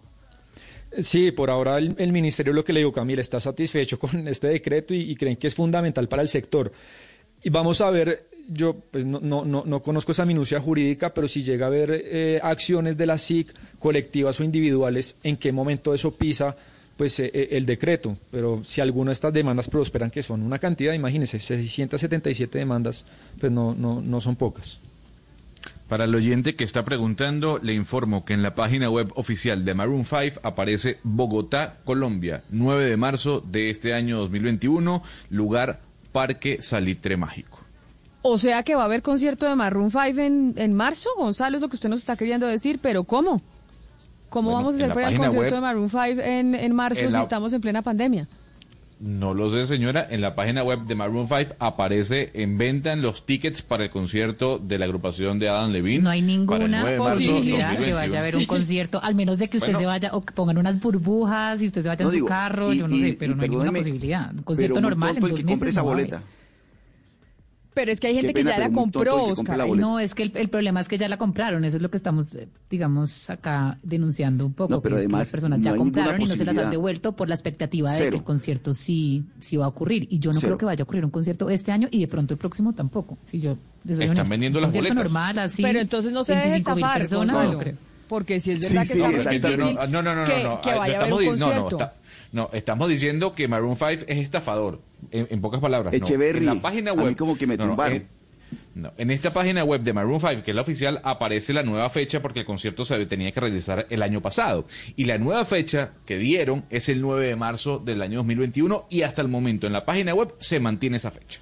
Pues yo no compraría una boleta de Maroon 5 si no la ha comprado aún, porque eh, está bien difícil que se haga ese concierto. 11 de la mañana, 28 minutos, hacemos una pausa y vamos a volver a hablar de un tema muy interesante y es lo que está pasando con Lionel Messi, porque se filtró un contrato o se filtró su contrato, cuánto se gana con el Barcelona y fue una cantidad de dinero que todo el mundo se imaginaba que ganaba mucha plata, pero nunca tanto como se conoció. Y Messi decidió demandar precisamente por cuenta de la filtración de ese contrato. ¿Qué pasará entonces con el medio de comunicación que publicó el contrato? ¿Eso tiene algún tipo de asidero, esa demanda que puso la estrella del fútbol? Hacemos la pausa y volvemos. Colombia está al aire. Toda Colombia está convocada. Haz parte de la selección Colombia del Humor. Envía al WhatsApp 315-512-9803 tu chiste y participa en Cuente su cuento. El mejor de la noche ganará 5 millones de pesos. Sábados felices. Este sábado después de Noticias de las 7. Tú nos ves. Caracol TV. ¿Cómo se nombran los funcionarios públicos en Colombia? ¿Nepotismo? ¿Mermelada? ¿O méritos? Hoy a las 12 y 15, luego de las noticias del mediodía, hablaremos de los nombramientos que viene haciendo el gobierno de Iván Duque y que han recibido muchas críticas. Vestida con hilos dorados y el color de sus espigas es el trigo de finos granos que brota de sus semillas. De las mejores cosechas podrás servir en tu mesa el pan más fresco y sabroso con harina de trigo Apolo. Alimento fortificado con calidad y rendimiento inigualable. Harina de trigo Apolo. Trabajamos pensando en usted. Colombia está al aire.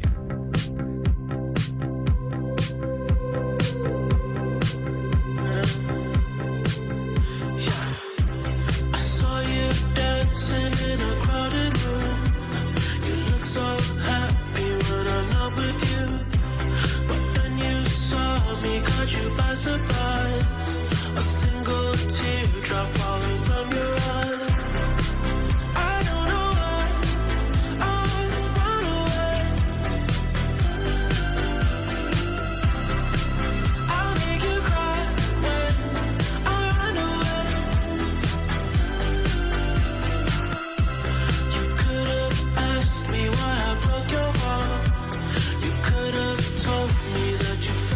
Con el protagonista o uno de los protagonistas del próximo domingo, Camila, en medio del Super Bowl. Repito la hora para los oyentes, 6 y 30 de la tarde, hora Colombia. The Weeknd, Save Your Tears, que es tal vez su último sencillo promocional, es el que suena al fondo.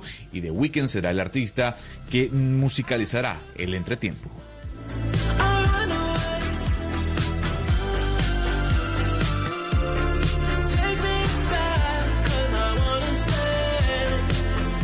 Weeknd ahora sí explíqueme, Sebastián, cuál es el lío de Lionel Messi y su contrato. Supimos que se gana una fortuna, muy por encima de Cristiano Ronaldo, que debe estar furioso porque fue una de las razones por las cuales se fue del Real Madrid, porque decía no puede ser que a mí no me paguen lo mismo que le pagan a Messi, entre otras cosas. Pero ¿cuál es el lío jurídico que hay en estos momentos con la filtración del contrato?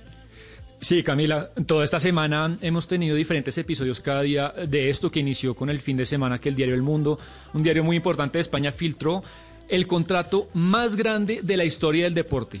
Son, eh, Camila, 150 millones brutos al año, 75 en impuestos, 75 netos que le entra a, Messi y es un contrato pues eh, que es muy delicado y que lo publicó el Diario El Mundo con todas las cláusulas del jugador.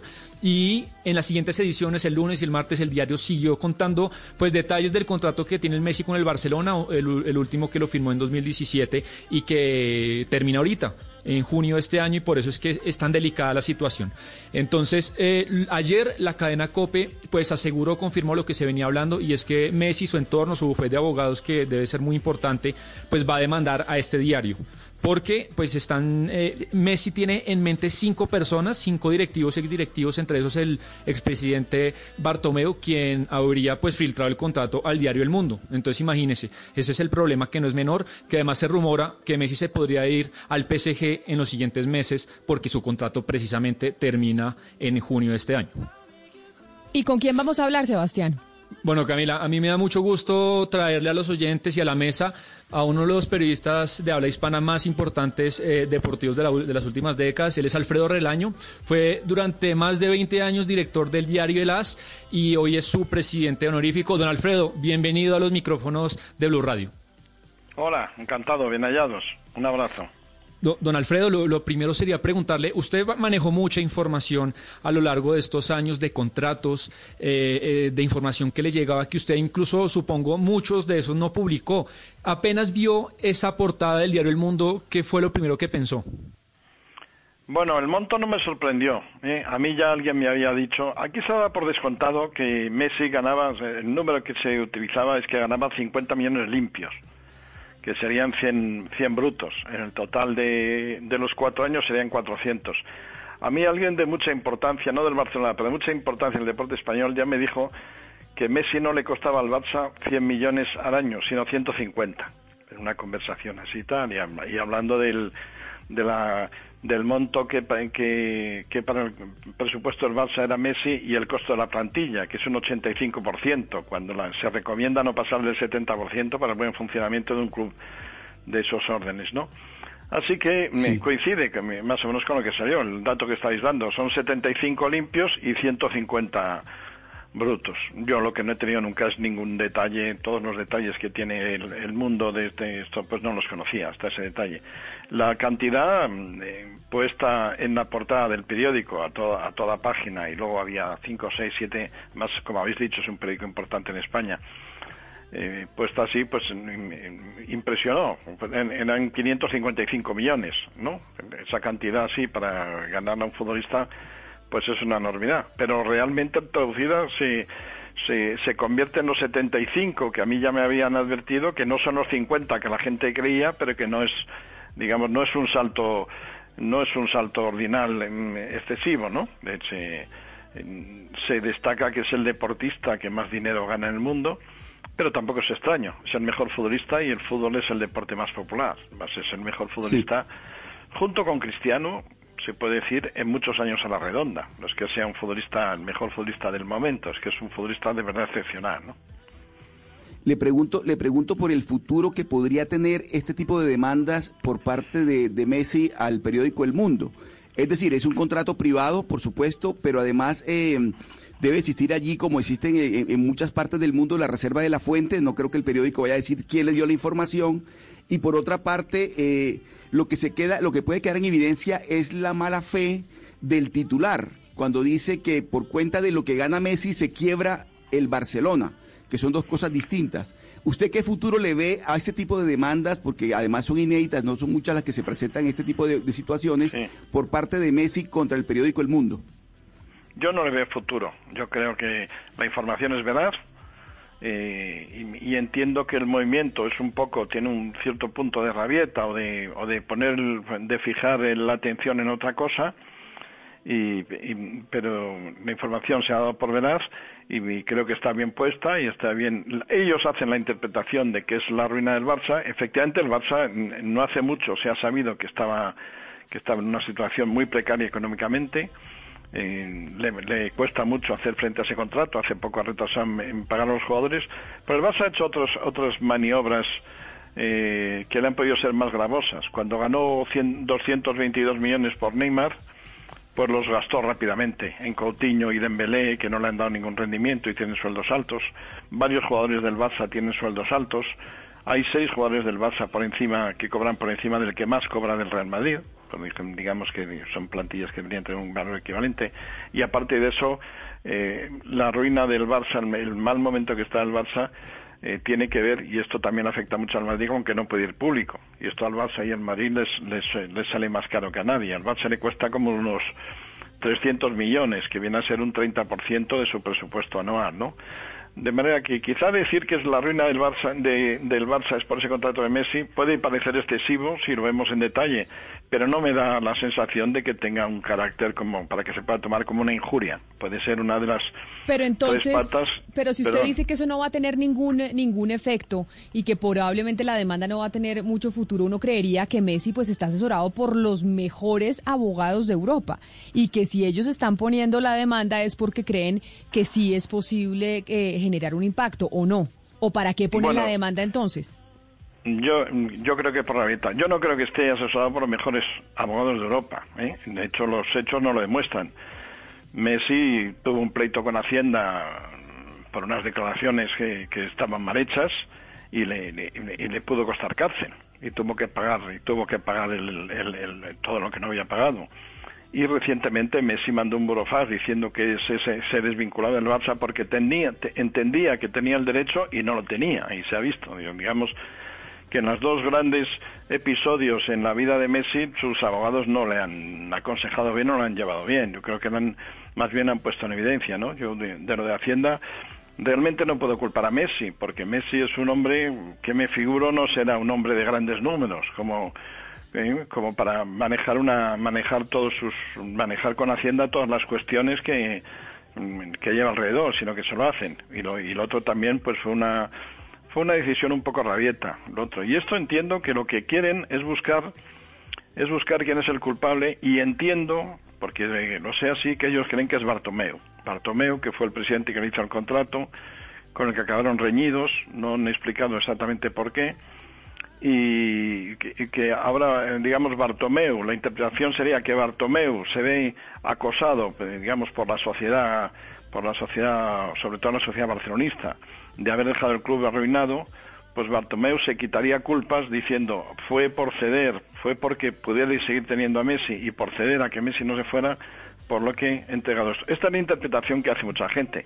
Hay otra que piensa de una manera, en mi juicio, un poco retorcida, que incluso pueda ser eh, Florentino Pérez, el presidente del Madrid, para hacer ver que para justificar que el dejo era cristiano y que y el Barça por no dejarlo y quizá lo que buscan quizá lo que buscan ha salido antes en la conversación sea que aparezca de dónde obtuvo el mundo esa información pero eso el mundo no lo va a decir ni tiene por qué ni se va a poder perseguir al mundo porque no quiera decir porque el, el derecho a la información prevalece y el secreto de las fuentes eh, como alguien ha comentado ahí antes, está, está respetado en España. Yo no, a mí me extrañaría que tuviera un recorrido esto.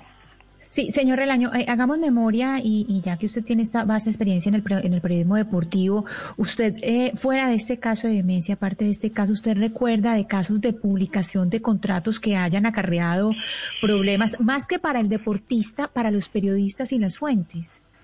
Eh, bueno, hubo uno, hubo uno más, grave que no hubo, que no hubo consecuencias y las podría haber tenido. Aquí en Europa hubo un, hubo un asunto eh, parecido al WikiLeaks, aquella revelación de, aquella revelación de secretos del Pentágono, que conocerá seguramente toda la audiencia. Hubo lo que se llamó un Football Leaks. Hubo alguien que se hizo de manera irregular con muchos contratos de futbolistas importantes. Entre ellos estaba Cristiano Ronaldo. Y había cosas mal hechas en el contrato.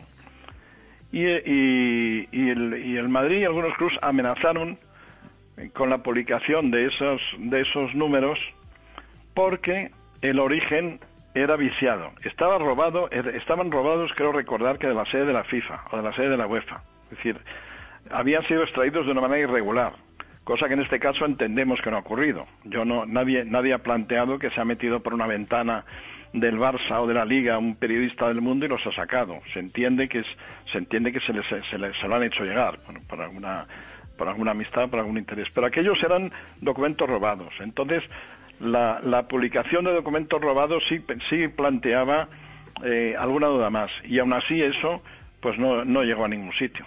Claro, ningún es que sitio. es distinto porque, porque pues ya robar documentos pues ya se enmarca dentro de un delito. Pero yo le pregunto porque aquí el mundo parece ser el chivo expiatorio. La pelea es entre pues el club y Messi. Y los que tuvieron que haber filtrado ese contrato fue el club. Entonces no prosperaría de pronto una demanda ahí sí, no, no Messi en contra del, del diario, sino Messi en contra del club por haber filtrado un documento que debería ser confidencial. Yo es lo que entiendo, que él cree que es el club, que él cree que si es lo que entienden me, me parece mucha gente. Ya tengo que hay gente que pueda pensar que sea Florentino Pérez, me- más sospechosos no puede haber, pero se, se tira ahí. Claro, el contrato no solo lo, lo tenía el Barça, lo tenía la Liga de Fútbol Profesional, que no tiene buenas relaciones con el Madrid. Eh, De ahí no se lo hubieran dado. Es, muy fácil que lo tenga Hacienda, que lo tenga la agencia tributaria. Eh, no sé, pero yo entiendo que lo que buscan los Messi es desenmascarar a la persona o personas del Barcelona que, que se supone que con el fin de defenderse porque han dejado el Barça en esa condición económica tan mala a la que ahora no puede hacer frente. Insisto, y según el presidente de la Liga, podía hacer frente a esos pagos y errores posteriores como el de Coutinho y Dembélé si no hubiera sobrevenido la pandemia, que le está costando a los clubes más grandes, les está costando mucho, mucho dinero, porque no puede entrar, hace mucho tiempo que no entra gente en los campos, ellos además tienen restaurantes, tienen el museo, tienen eh, unos ingresos por marketing que les están bajando, les está perjudicando mucho la pandemia, hasta un tercio. Con, con ese tercio más, el Barcelona posiblemente estaría empatando y pagando con apuros.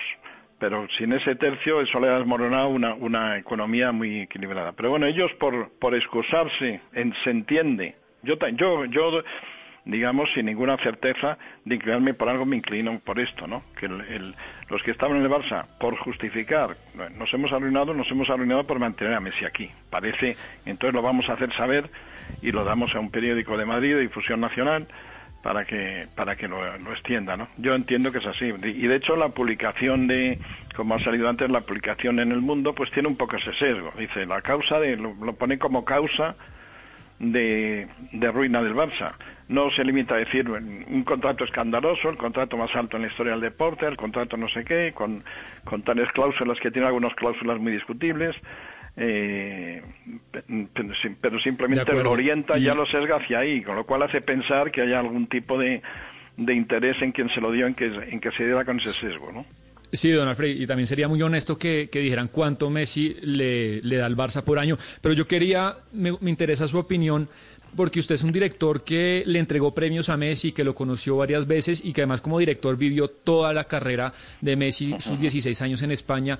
¿Qué supondría eh, como golpe económico, moral, deportivo para la Liga Española que Messi se vaya a otro país? Sería muy malo, sería muy malo, eso aquí no lo desea nadie. Ya fue malo que se fuera Cristiano, eh, porque el pulso entre ellos dos ha sido un gran alimento para todos, y además en el Madrid en el Barça, y que se fuera... Para nosotros ha sido un lujo estuviera aquí Messi, fue una, fue una cosa además llovida del cielo, sabéis que es un chico argentino que tenía pues un problema de crecimiento y vino a tener un tratamiento, cayó en la mejor academia de fútbol de, Europa, creció con una generación magnífica y, ha sido ha sido un espectáculo continuo, ¿no? Y realmente en- yo creo, mirado y mirado con conocedores del- de esto, del marketing deportivo, realmente no vale, realmente no vale. Otra cosa es que al ganar el ESO eh, ha tirado de un, no, no, no a cantidades mm, tales, pero ha, movido hacia arriba el, el valor de la plantilla, el- los salarios de la plantilla y sobre todo de sus amigos por encima de, lo correcto. Lo correcto sería pues que cobraran más o menos lo que el Madrid. Estos jugadores grandes del Barça, pues, pues Piqué como Sergio Ramos, eh, Busquets como no sé quién, y no, y están los seis primeros están por delante del que más del Madrid, lo cual quiere decir que están sobrepagados y que ha habido ahí algún tipo de, de cuestión mal hecha. Pero Messi yo creo que sí devuelve esas cantidades de dinero. Vende ocho de cada nueve camisetas del Barça son suyas. En todos los contratos de marketing está incluido si juega Messi, en cualquier amistoso. Ha sido también, se, se- sabe que es uno, uno de los atractivos turísticos de la ciudad. Barcelona se ha convertido de unos años acá en una ciudad enormemente turística. Es ese punto de paso de muchos de muchos cruceros que hacen el crucero por el Mediterráneo. Incluyen visitar el Camp Nou, incluyen partido, palcos en el Camp Nou. Messi es en Messi con el eh, parece esto parece irreverente, pero es un, un, impacto en la ciudad como, como la catedral de la Sagrada Familia de Gaudí, ¿no? Es- los edificios de Gaudí y Messi son las dos son los dos grandes elementos distintivos de la ciudad, que aparte de eso tiene muchos otros, ¿no? Y, y yo creo yo creo que es, es razonable él apretó al máximo y es razonable que cobre eso, aunque parezca muchísimo. Por otra parte, que sea el deportista que más gana del mundo. El otro día oía en una radio que gana el doble que el cuarto, no me acuerdo que era el cuarto, el segundo era un boxeador. Digo, bueno, no es nada extraordinario que el, que el mejor futbolista gane, el mejor futbolista, eh, el, el mejor deportista en el deporte más popular gane más que ningún otro. No es, no es tan extraordinario, ¿no? Claro, es industria pues- del espectáculo, hay que admitir pues que ganan barbaridades, ¿no? Unas barbaridades, sobre todo viendo cómo está el mundo. Don Alfredo Riaño, mil gracias por estar con nosotros y hablar de esta demanda que, pues, según usted, yo creo que según mucha gente, pues tiene poco futuro que puedan eh, fallar en contra del periódico El Mundo, que fue el que publicó este contrato de Lionel Messi. Gracias y feliz tarde allá en España. Muchísimas gracias y hasta siempre. Hasta siempre, 11 de la mañana, 48 minutos. Ana Cristina, nosotros aquí ya habíamos hablado que nos parecían descomunales y desproporcionales los sueldos de los jugadores de fútbol. De hecho, hicimos un eh, programa sobre el tema. Lo que pasa es que lo de Messi, a pesar de que los expertos en fútbol dicen pues que se gane lo que se tenga que ganar porque genera mucho dinero, uno sí dice en este mundo pues una desproporción Sí, Camila, que no, sí, que no no. tiene presentación. Sí, Camila, eh, ahí hay que hacerse una pregunta fundamental, muy escandalosa la cifra y todo, pero yo creo que todas las personas que, que vemos fútbol, los que nos pegamos de un televisor eh, con los partidos del Barça, eh, cualquier equipo que les guste, preguntar qué tanta responsabilidad tenemos en esto tan obsceno. Es que esas cifras son obscenas. Es decir, mirar la cantidad de plata, y claro, es el mejor jugador del mundo, todo lo que quiera. O sea, yo no me imagino en este momento, yo creo que Cristiano Ronaldo no está durmiendo un segundo, pero es decir, que piensan los otros jugadores. Pero yo creo que es una reflexión muy pertinente para, para los hinchas del fútbol. ¿Qué tanta responsabilidad tenemos los hinchas del No. fútbol en, en, en esto? Es decir, en eso Ana que Cristina, es completamente el fútbol, obsceno. el fútbol es una industria que mueve muchísima plata y le quiero contar lo siguiente. El contrato de Messi puede ser el más alto del mundo, el más escandaloso, el más, lo que usted quiera. Pero Messi le produce al Barcelona y a la ciudad de Barcelona tres veces más de lo que el Barcelona le está pagando a Messi. De tal manera que así son los números. En la- eh, o sea, a, mí puede que no me guste, usted tampoco, pero esas son las cifras que mueve el fútbol. Y un señor como Messi, pues obviamente que cobra lo que, lo que cobra porque, porque se lo pagan además, porque además lo produce. La plata que, y por eso es que me parece que el título del mundo, del periódico El Mundo es de mala fe cuando dice, por cuenta de este contrato de más de 500 millones de euros, el Barcelona se quebró. No es así. Yo creo que es, ahí está, ahí estuvo la mala fe del titular del decir, periódico El Mundo. El Barcelona Porque las existe cifras- por Messi, sí, es que no. es que, es que cosa. Messi es la gran figura del Barcelona y de Barcelona, de la ciudad. De tal manera que Pero- sí, la cifra puede ser lo- escandalosa, pero eso es lo que produce Messi y produce muchísimo más, Valeria. Pero sobre la discusión que estábamos teniendo al principio de si esta demanda, digamos, eh, tiene fundamento o no, no tiene absolutamente ningún fundamento. Y eso está ya, digamos, eh, establecido desde los Pentagon Papers, etcétera, donde los medios de comunicación no necesitan responder por la información de interés público que ellos, digamos, deciden eh, publicar y no tienen que responder y tampoco nunca revelar sus fuentes. Entonces, esto sí es una pataleta pues de Messi tratando como de encontrar culpables en donde evidentemente pues no los hay en la prensa y el que lo filtró nunca lo va a poder averiguar. Entonces, pues creo que esto sí ya es como una cortina de humo para bajarle un poco el escándalo de lo que es su cifra y lo que se gana, que sí es pues bastante escandaloso. Así pues es. Valeria, una, una, una cortina de humo, pero también yo creo que queda claro de lo que nos cuenta Alfredo, es que unos directivos adentro del Barcelona pues le quieren hacer la guerra y hacerle daño con esto. Y yo quería anotar, Camila, una cosa pues, de, que yo creo que no nos ponemos de acuerdo, por supuesto, con lo de los salarios, pero fíjese que Messi es el contribuyente fiscal número uno de España. Eh, no empresa, sino persona natural, la persona que más le aporta al Estado español y con todo eso también se pagan pues enfermeras, colegios, eh, burócratas, calles. Entonces, sí, la cifra es alta, pero él también pues contribuye mucho para el fisco español. Ya salió usted en defensa, 11 de la mañana, 52 minutos, Sebastián. Óigame, no hemos hecho nuestra sección de vacunas y tengo una cantidad de gente preguntándome en nuestra línea de WhatsApp sobre el tema de las vacunas, inquietudes que tienen, de qué pasa si se la ponen, cómo se hará. 301-764-4108. Ya saben ustedes que nosotros aquí les pasamos las preguntas a los expertos de las dudas que ustedes tengan sobre la vacuna contra el COVID-19. En Mañanas Blue aclaramos sus dudas sobre las vacunas. Y una duda que tiene mucha gente, pero que nos la hace llegar eh, Jan desde Villavicencio, es por qué razón nadie se hace responsable de los efectos secundarios que puedan tener las vacunas contra el COVID, que ni siquiera las farmacéuticas se hacen responsable de esos efectos secundarios. Decidimos consultar a la doctora Carolina Gómez, que es abogada con amplia experiencia en política farmacéutica. Fue directora de medicamentos y dispositivos médicos del Ministerio de Salud en Colombia, pero además es la fundadora del Centro de Pensamiento Medicamentos, Información y Poder de la Universidad Nacional de Colombia y le responde a Jan su pregunta desde Villavicencio.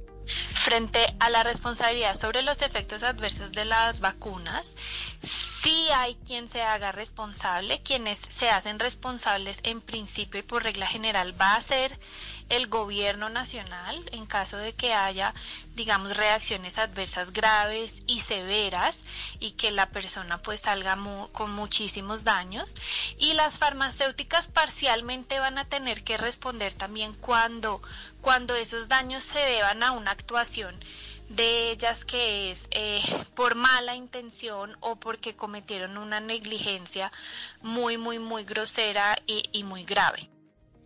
Esa es la respuesta de la doctora a la pregunta de Jan. Diego nos hace otra consulta que nos hace llegar a través de nuestra línea de WhatsApp y dice, yo podría negarme a recibir la vacuna de Pfizer cuando me la ofrezcan y no perder la oportunidad de recibir la vacuna de Janssen o al negarme a recibir la vacuna de Pfizer pierdo la oportunidad de vacunarme sin costo. También responde la doctora Carolina Gómez. Lo primero que habría que decir es que ninguna persona está obligada a ponerse ninguna vacuna. Cada persona puede decidir qué vacuna ponerse. Eh, eso no implica que deje de ser gratuita, las vacunas van a ser gratuitas eh, independientemente de cuál de ellas se trate. Lo que sí no está claro todavía es cómo va a hacerse la repartición dependiendo de, de, las vacunas que nos lleguen, porque nos van a llegar distintas vacunas. Y no está claro cómo se va a decidir a quién se le pone qué vacuna. Obviamente si, si la persona es muy alérgica y, y es una de las contraindicaciones de la vacuna, de una de las vacunas, pues por supuesto que tendrían que ponerle otra de las vacunas, pero todavía no se sabe muy bien eso cómo se va a manejar. Ahí está Ana Cristina la respuesta. Entonces, ya saben que nos dicen eh, los oyentes, nos pueden preguntar lo que sea, que a veces a la gente le da pena, no, lo que sea, y le vamos a trasladar su consulta a los expertos, pues para que todos los días respondan dos inquietudes de los oyentes. Sí, todas las preguntas son importantes, Camila. Y hoy quiero compartir eh, con los oyentes una eh, recomendación que está dando el Centro de Estudios de Enfermedades Autoinmunes, CREA, de la Escuela de Medicina y Ciencias de la Salud de la Universidad del Rosario. Y está diciendo recomendaciones sobre la vacunación contra COVID-19 en pacientes con enfermedades autoinmunes, que hemos hablado tanto de enfermedades autoinmunes como el lupus. Y ellos hoy están difundiendo este mensaje especialmente, Camila. Las vacunas contra COVID-19 vacunaciones son seguras. En la actualidad no hay evidencia que contraindique la administración de las vacunas en pacientes con enfermedades autoinmunes. Entonces, para quienes tengan una de esas enfermedades, para quienes tengan ese diagnóstico, saben que se pueden vacunar tranquilos. Mañana se lanza, de hecho, la plataforma Valeria aquí en Colombia de las vacunas, que es la plataforma eh, que se va a utilizar en Colombia para que se pueda llevar el registro de la gente vacunada, para que lo puedan vacunar a usted, etcétera, etcétera. En México se lanzó y se está utilizando una plataforma similar. ¿Qué está pasando en México con esa plataforma de las vacunas, en donde ya empezaron todo el proceso? Pues mire, Camila, esta plataforma que se lanza mañana en Colombia, que es mi vacuna. Punto, ya le voy a decir exactamente porque las personas tienen que tener esto muy claro, Camila, es mivacuna.cispro.gov.co. Tienen que registrarse ahí, poner su nombre, su cédula, su teléfono, etcétera, para que la plataforma le diga a usted cuándo y dónde se tiene que vacunar. Se lanzó muy parecida en México, se llama Mi Vacuna también y se lanzó el martes, Camila. Duró dos horas arriba la plataforma y colapsó pues por la cantidad de registros de las personas que necesitaban saber dónde y cuándo podían eh, recibir la dosis. Se congeló la plataforma que todavía no se ha eh, pues no, no, no, no, se ha reiniciado y está todavía bloqueada. Eh, López Gatel dijo que qué pena que no, no nos esperaron que todo el mundo se fuera a volcar a la plataforma al tiempo y están esperando a que unos ingenieros pues eh, expertos en el tema puedan rehabilitarla para que las personas se puedan inscribir. Ojalá que esto no ocurra mañana en Colombia, ojalá que ellos hayan podido, digamos, prever que muchas personas pues se van a volcar a la plataforma para tener un poco más de certeza de cuándo y cómo se van a vacunar, Camila. Porque lo que puede, lo que pasa en México podría llegar a suceder, podría llegar a suceder aquí en Colombia, ¿no, Valeria? Si no se tiene una plataforma lo suficientemente robusta. Y es que tanta gente empiece a meter la información, empiece a bajarla que no aguante. Mire, 70 mil solicitudes por segundo se recibieron en México apenas se lanzó la plataforma. Entonces, evidentemente, pues México es un país mucho más grande que Colombia, pero pues Colombia igual es una, un país, digamos, de una cantidad de gente considerable. Entonces, pues hay que tener estos números y la experiencia que acaba de suceder en México esta semana eh, en consideración para evitar un colapso de la plataforma que el gobierno viene anunciando pues con bombos y platillos y que va a ser muy importante y fundamental para que todos puedan vacunarse, Camila. Pues ya saben, aquí recibimos sus consultas, sus inquietudes, sus dudas sobre la vacuna y se, las trasladamos a los expertos para que les respondan. Todos los días tenemos dos preguntas de oyentes que nos mandan a través del 301-764-4108. La desinformación se combate con datos y voces certificadas. En Mañanas Blue, cuando Colombia está al aire, resolveremos sus dudas sobre la vacuna contra el COVID-19. Envíenos sus preguntas al 301-764-4108 y nosotros buscaremos un especialista que le responda. Blue Radio, la nueva alternativa.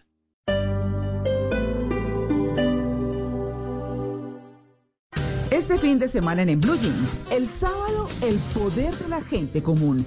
Esas pequeñas acciones de cada uno de nosotros que hacen la diferencia. Con Valentín Castellanos, especialista en temas de liderazgo. El domingo, Agilidad 2021. Cinco pasos para pensar, decidir y actuar para que sucedan las cosas pese a todo lo que está pasando. Con el experto en transformación emocional y personal, Luis Alberto Zuleta. Bienvenidos a toda la música y el entretenimiento en En Blue Jeans de Blue Radio. En Blue Jeans, todo este fin de semana por Blue Radio y bluradio.com, la nueva alternativa.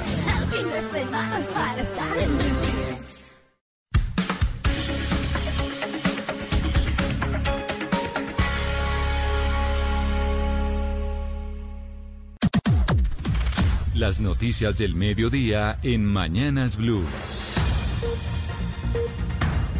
Son las 12 del día en punto, el momento en que usted se actualiza de las noticias de Colombia y del mundo de la mano del servicio informativo de Blue Radio y como siempre a la cabeza don Eduardo Hernández. Don Eduardo, buenas tardes. Hola, ¿qué tal Camila? Muy buenas tardes. Arrancamos con noticia deportiva importante. Ya hay fecha y hora para el partido de la Selección Colombia en las eliminatorias. Nuestro próximo rival será el seleccionado de Brasil, Sebastián Vargas. Eduardo Oyentes, Camila, anoten ahí en el calendario para que lo resalten. Viernes 26 de marzo, 5 de la tarde, Estadio Metropolitano de Barranquilla.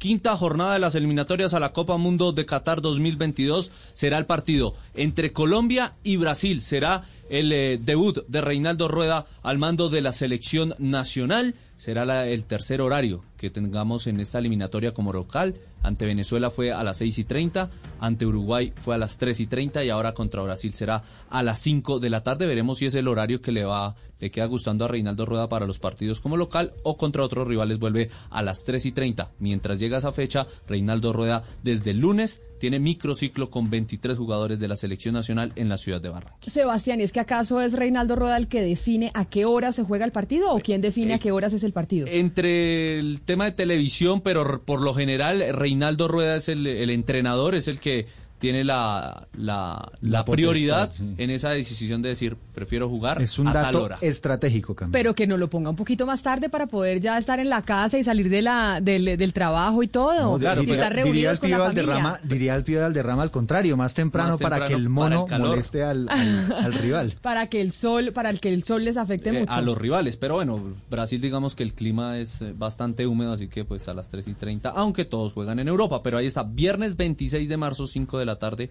Colombia-Brasil en Barranquilla. Pendientes entonces de la selección Colombia 12 del día dos minutos. Ahora hablemos del Banco de la República porque resulta que calcula que más de 200 mil mamás en Colombia están varadas en su casa por cuenta de la educación virtual de sus hijos y el cierre de los colegios. Pero además el emisor comprobó que ese ha sido uno de los principales obstáculos de la reactivación eh, familiar, la- de la reactivación laboral. La información la tiene Marcela Peña. El informe del mercado laboral del Banco de la República concluye que las mamás son las principales damnificadas hoy con el desempleo, mucho más que los hombres y las mujeres que no tienen niños y no se ha logrado beneficiar de la reactivación económica. Juan José Ospinas, gerente de política monetaria en la entidad. Pero cuando se reabre la economía lo que encontramos es que la- las que no vuelven a trabajar son las mujeres que tienen niños. El banco calcula que más de 200.000 mamás podrían salir a buscar empleo si los servicios educativos volvieran a funcionar a tiempo completo. Sin embargo, lo que está planeado por ahora es una reactivación parcial mediante el modelo de alternancia y eso llevaría a que solo algunas de ellas puedan salir a buscar empleo. Las perspectivas para que consigan una ocupación son mayores en los sectores informales que los empleos asalariados y podrían verse también afectadas por el hecho de que muchas ya llevan un tiempo considerable sin trabajar. Son las 12 del día, 3 minutos. Se complica además porque con esto de la alternancia no van a estudiar todos los días, ¿no, Camila? Sino algunos días. Exacto, claro que hay colegios privados que sí van a estudiar todos los días. Sí, hay otros que no, pero bueno, todavía muy difícil la situación para las madres de familia. Y la Superintendencia de Salud encontró múltiples irregularidades en varias EPS durante unas visitas de inspección que adelantó en los últimos días. Demoras en la atención a los usuarios, en la entrega de resultados de pruebas COVID y la escasez de medicamentos están entre las faltas más frecuentes. Juan David Ríos. Eduardo, 17 EPS en total. La Supersalud al- eh, envía esta alerta en donde se encontraron esas irregularidades, incluso fallas en la implementación de medidas de distanciamiento físico para disminuir el riesgo de contagio por COVID-19 en las instalaciones. La Supersalud pide que se mejore la atención para garantizar incluso el derecho al paciente. Escuchemos a Marianela Sierra, delegada para la protección al usuario de la Supersalud. persisten algunos hallazgos relacionados con fallas, por ejemplo, en las plataformas tecnológicas que permiten a los usuarios hacer sus trámites desde sus hogares sin tener que exponerse a salir de sus casas cuando, por ejemplo, constituyen población de especial protección. Le cuento cuáles son las EPS. Comeva, Medimás, Sanitas, Mutual Ser, Capital Salud, Compensar, Comparta, Nueva EPS, Famisanar, Salud Total, Ambuc, Enmasanar y Sanidad de la Policía, como también Tolihuila y Cosmicet que le prestan servicio al magisterio. La Supersalud dice que se debe implementar a la mayor brevedad posible los planes de mejoramiento para así evitar algún tipo de sanción. 12 del día, 5 minutos. Gracias, Juan David. Y oh, mucha atención porque solo en enero las autoridades impusieron más de 95 mil multas por incumplir con las medidas para enfrentar la pandemia. Bogotá, pues por ser la ciudad más poblada del país, lidera la lista de los infractores. Diana Alvarado. En total, durante la pandemia se han reportado 1.487 comparendos, 3.903 son calculados a diario, especialmente en Bogotá. Solo en 2021, durante el mes de enero, se registraron 21.000 en la capital del país a ciudadanos irresponsables. Escuchamos al director de Seguridad Ciudadana de la Policía Nacional, general Carlos Rodríguez.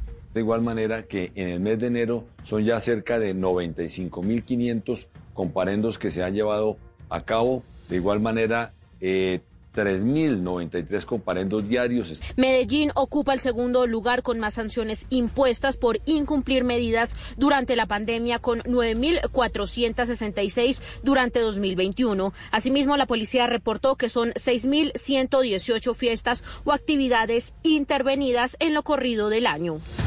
Y a las 12 del día, 6 minutos, atención porque la alcaldía de Barranquilla acaba de tomar medidas para evitar la indisciplina social y las, fiestas, clandestinas. Quizá una de las medidas más drásticas que ha tomado a lo largo de estas últimas semanas por la pandemia. 35 horas de toque de queda continuo y también habrá ley seca el fin de semana. Diana Ospino. El toque de queda y la ley seca comenzará el sábado 13 de febrero a las 6 de la tarde y se extenderá hasta el lunes 15 de febrero a las 5 de la madrugada. Es decir, el domingo estará restringida la movilidad de personas en la ciudad durante todo el día. Además, el alcalde de Barranquilla, Jaime Pumarejo, recordó que los días lunes 15 de febrero y martes 16 no serán días cívicos, ya que en la ciudad no hay carnaval. No es el momento de hacer fiesta. Por esta razón decidimos hace meses cancelar el carnaval de Barranquilla y ni siquiera hacerlo de manera virtual. Este año no habrá carnaval. Sin embargo, no hemos descuidado ni a la tradición ni a los hacedores. De otra parte, el comandante de la Policía Metropolitana de Barranquilla, el general Diego Rosero, informó que llegarán de Bogotá 400 hombres de la institución para reforzar la seguridad en las calles en conjunto con miembros del Ejército y la Armada Nacional. Gracias, Diana. Y un concejal del Partido Verde denunció penalmente a siete oficiales y once suboficiales de la policía por abusos y crímenes que habrían cometido en septiembre del año pasado en Bogotá durante las protestas para rechazar el asesinato del estudiante de Derecho Javier Ordóñez. ¿Qué concejal es José Luis Pertús?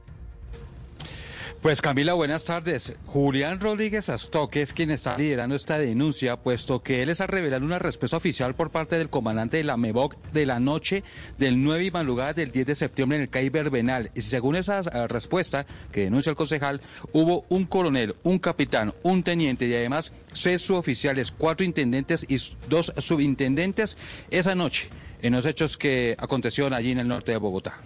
Llama la atención que en la masacre ocurrida el 9 y 10 de septiembre en Bogotá, hasta ahora se hayan formulado cargos a los patrulleros que presuntamente abrieron fuego, utilizaron sus armas y ocasionaron la muerte de 10 jóvenes en nuestra ciudad. Y es que las víctimas han insistido en la necesidad de conocer el rol que jugó la cadena de mando en estos lamentables hechos.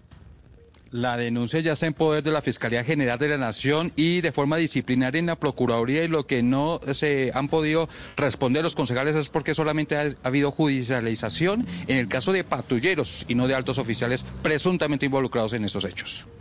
Son las 12 del día, 9 minutos. Camila, ¿usted se siente segura o insegura en Bogotá?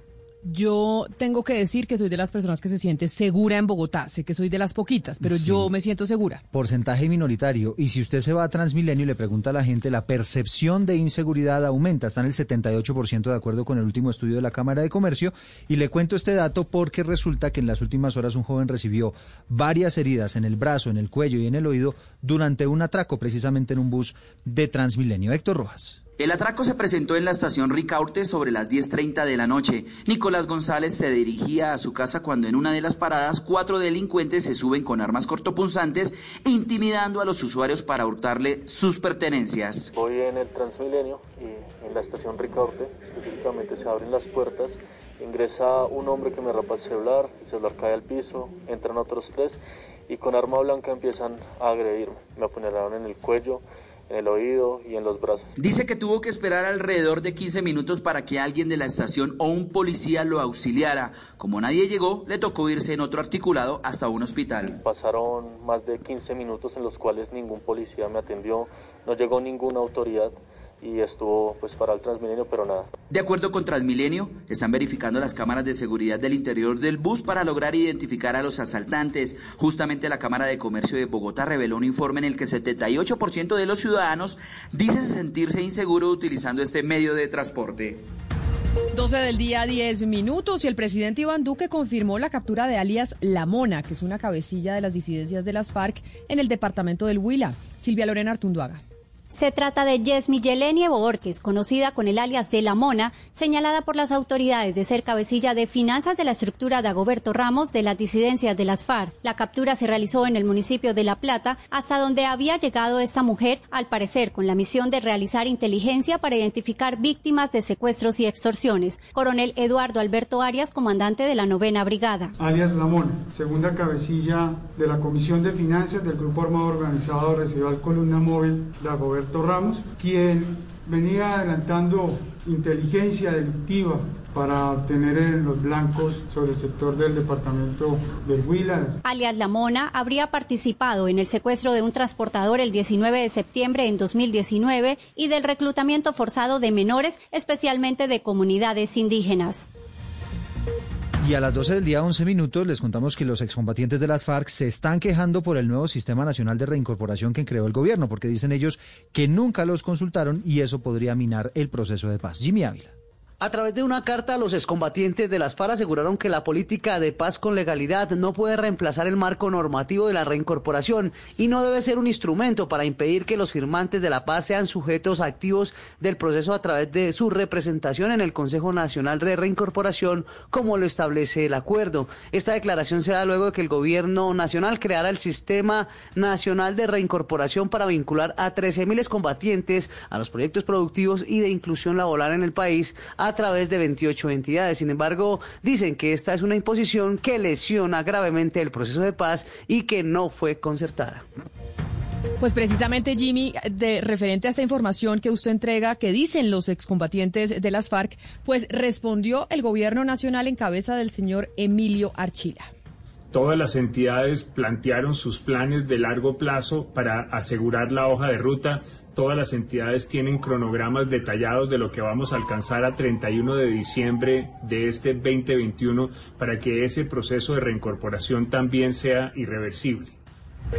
Ahora son las 12 del día 13 minutos. El equipo jurídico de los familiares de los diputados del Valle que fueron asesinados por las FARC cuestionaron la acción de tutela que interpuso la Nación para no cumplir con el pago de la indemnización de 23 mil millones de pesos. Fabrit Cruz. 16 años de edad tenía Diana Carolina Charri Sánchez cuando secuestraron a su padre Carlos Alberto Charri Quiroga, diputado del Valle, junto a 10 asambleístas más el pasado 11 de abril del 2002. Cinco años más tarde sufrió con la muerte de los 11 diputados a manos de las FARC. Desde entonces las familias empezaron una lucha jurídica que el Consejo de Estado falló a favor en septiembre del año anterior ordenando el pago de 23 mil millones de pesos. Diana Carolina Charri Sánchez dice que aún siguen en la lucha para que se cumplan sus derechos. Seguimos en la lucha de exigir que este fallo sea pues una realidad para nosotros, en donde se nos están reconociendo los daños morales, los daños en la vida de la relación y el lucro cesante y el daño emergente de quienes en este momento eran personas activas económicamente. Por el momento las familias esperan el desenlace de este capítulo más que se suma al dolor por la pérdida de sus seres queridos. 12 del día, 13 minutos y atención a esta información que les interesa a todos, porque por medio de la virtualidad los colombianos podrán realizar todos sus procesos de notaría desde la comodidad de sus casas con seguridad y eficacia en los procesos. ¿Cómo es esto, Juan José David Franco? La Superintendencia de Notaría y Registro empezará a prestar un servicio público desde la virtualidad. Esta evolución y transición que se llevará a cabo en el país brindará la posibilidad de realizar todos los trámites de forma virtual desde la comodidad de la casa.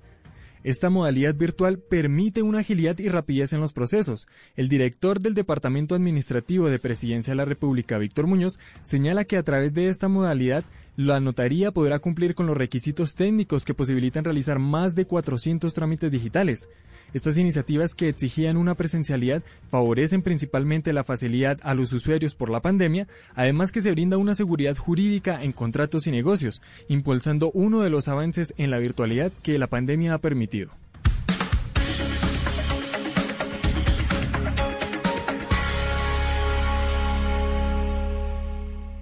Una señal que se enlaza. Regiones conectadas a través de un dial. A partir de este momento, Oscar Montes, Ana Cristina Restrepo, Hugo Mario Palomar, Valeria Santos, Gonzalo Lázari, Rodrigo Pombo y Camila Zuluaga analizan y debaten el tema del día. El tema del día. Colombia está al aire. 12 del día, 15 minutos. A ustedes, gracias por seguir conectados con nosotros aquí en Mañanas Blue. Al mediodía hacemos nuestro tema central y tiene que ver pues con los nombramientos del gobierno del presidente Duque. ¿Y por qué vamos a hablar de los nombramientos del gobierno del presidente Duque? Porque acaba de nombrar a dos codirectores del Banco de la República. Y esos nombramientos generaron mucha polémica, sobre todo en el mundo económico del país. ¿Por qué? Porque pues algunos argumentan que no, eh, a quienes nombraron pues no estaban preparados para el pero además una de ellas, una de las, la doctora Tabuada, que fue nombrada codirectora del Banco de la República, es la hija de una exministra, pero además una embajadora de Colombia, que es la exministra Alicia Arango.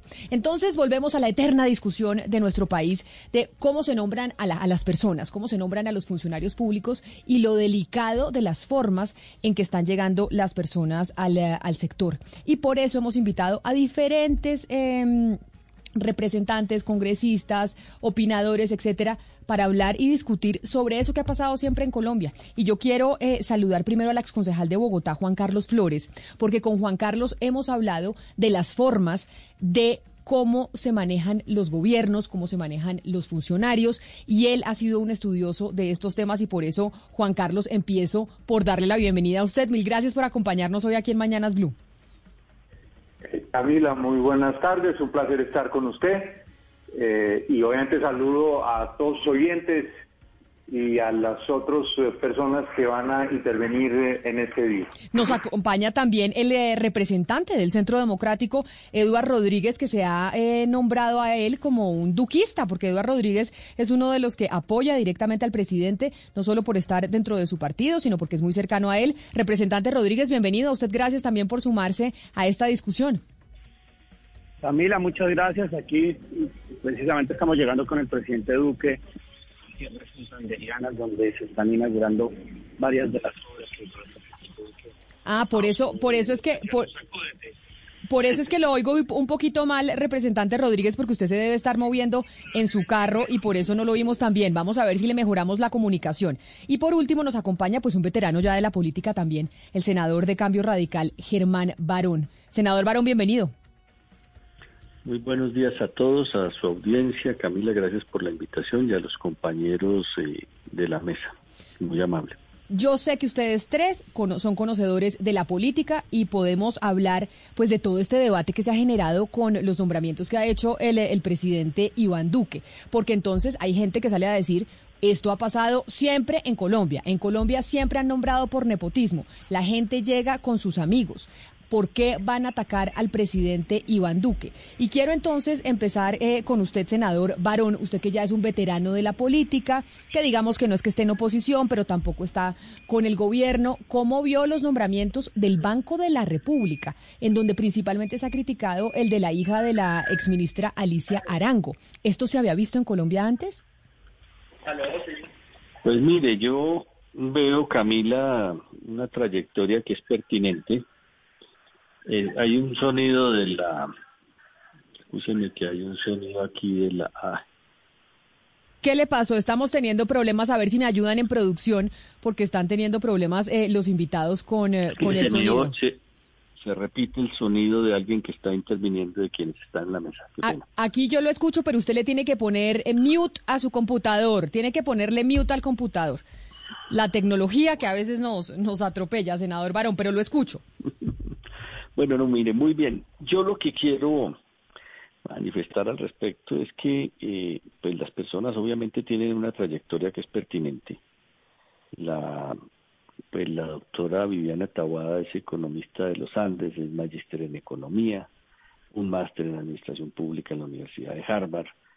Em, y, creo que en esa medida pues ella eh, tiene la idoneidad para poder estar en la Junta. Ahora, y deseable que fuera una persona que tuviera una trayectoria mayor, pues claro, seguramente cuando uno habla con muchas personas encuentra a quienes teniendo la idoneidad y la capacidad nunca logran llegar al gobierno y tienen una claridad conceptual sobre cómo en la práctica poder mejorar circunstancias de los aspectos en los cuales desean desarrollar su actividad.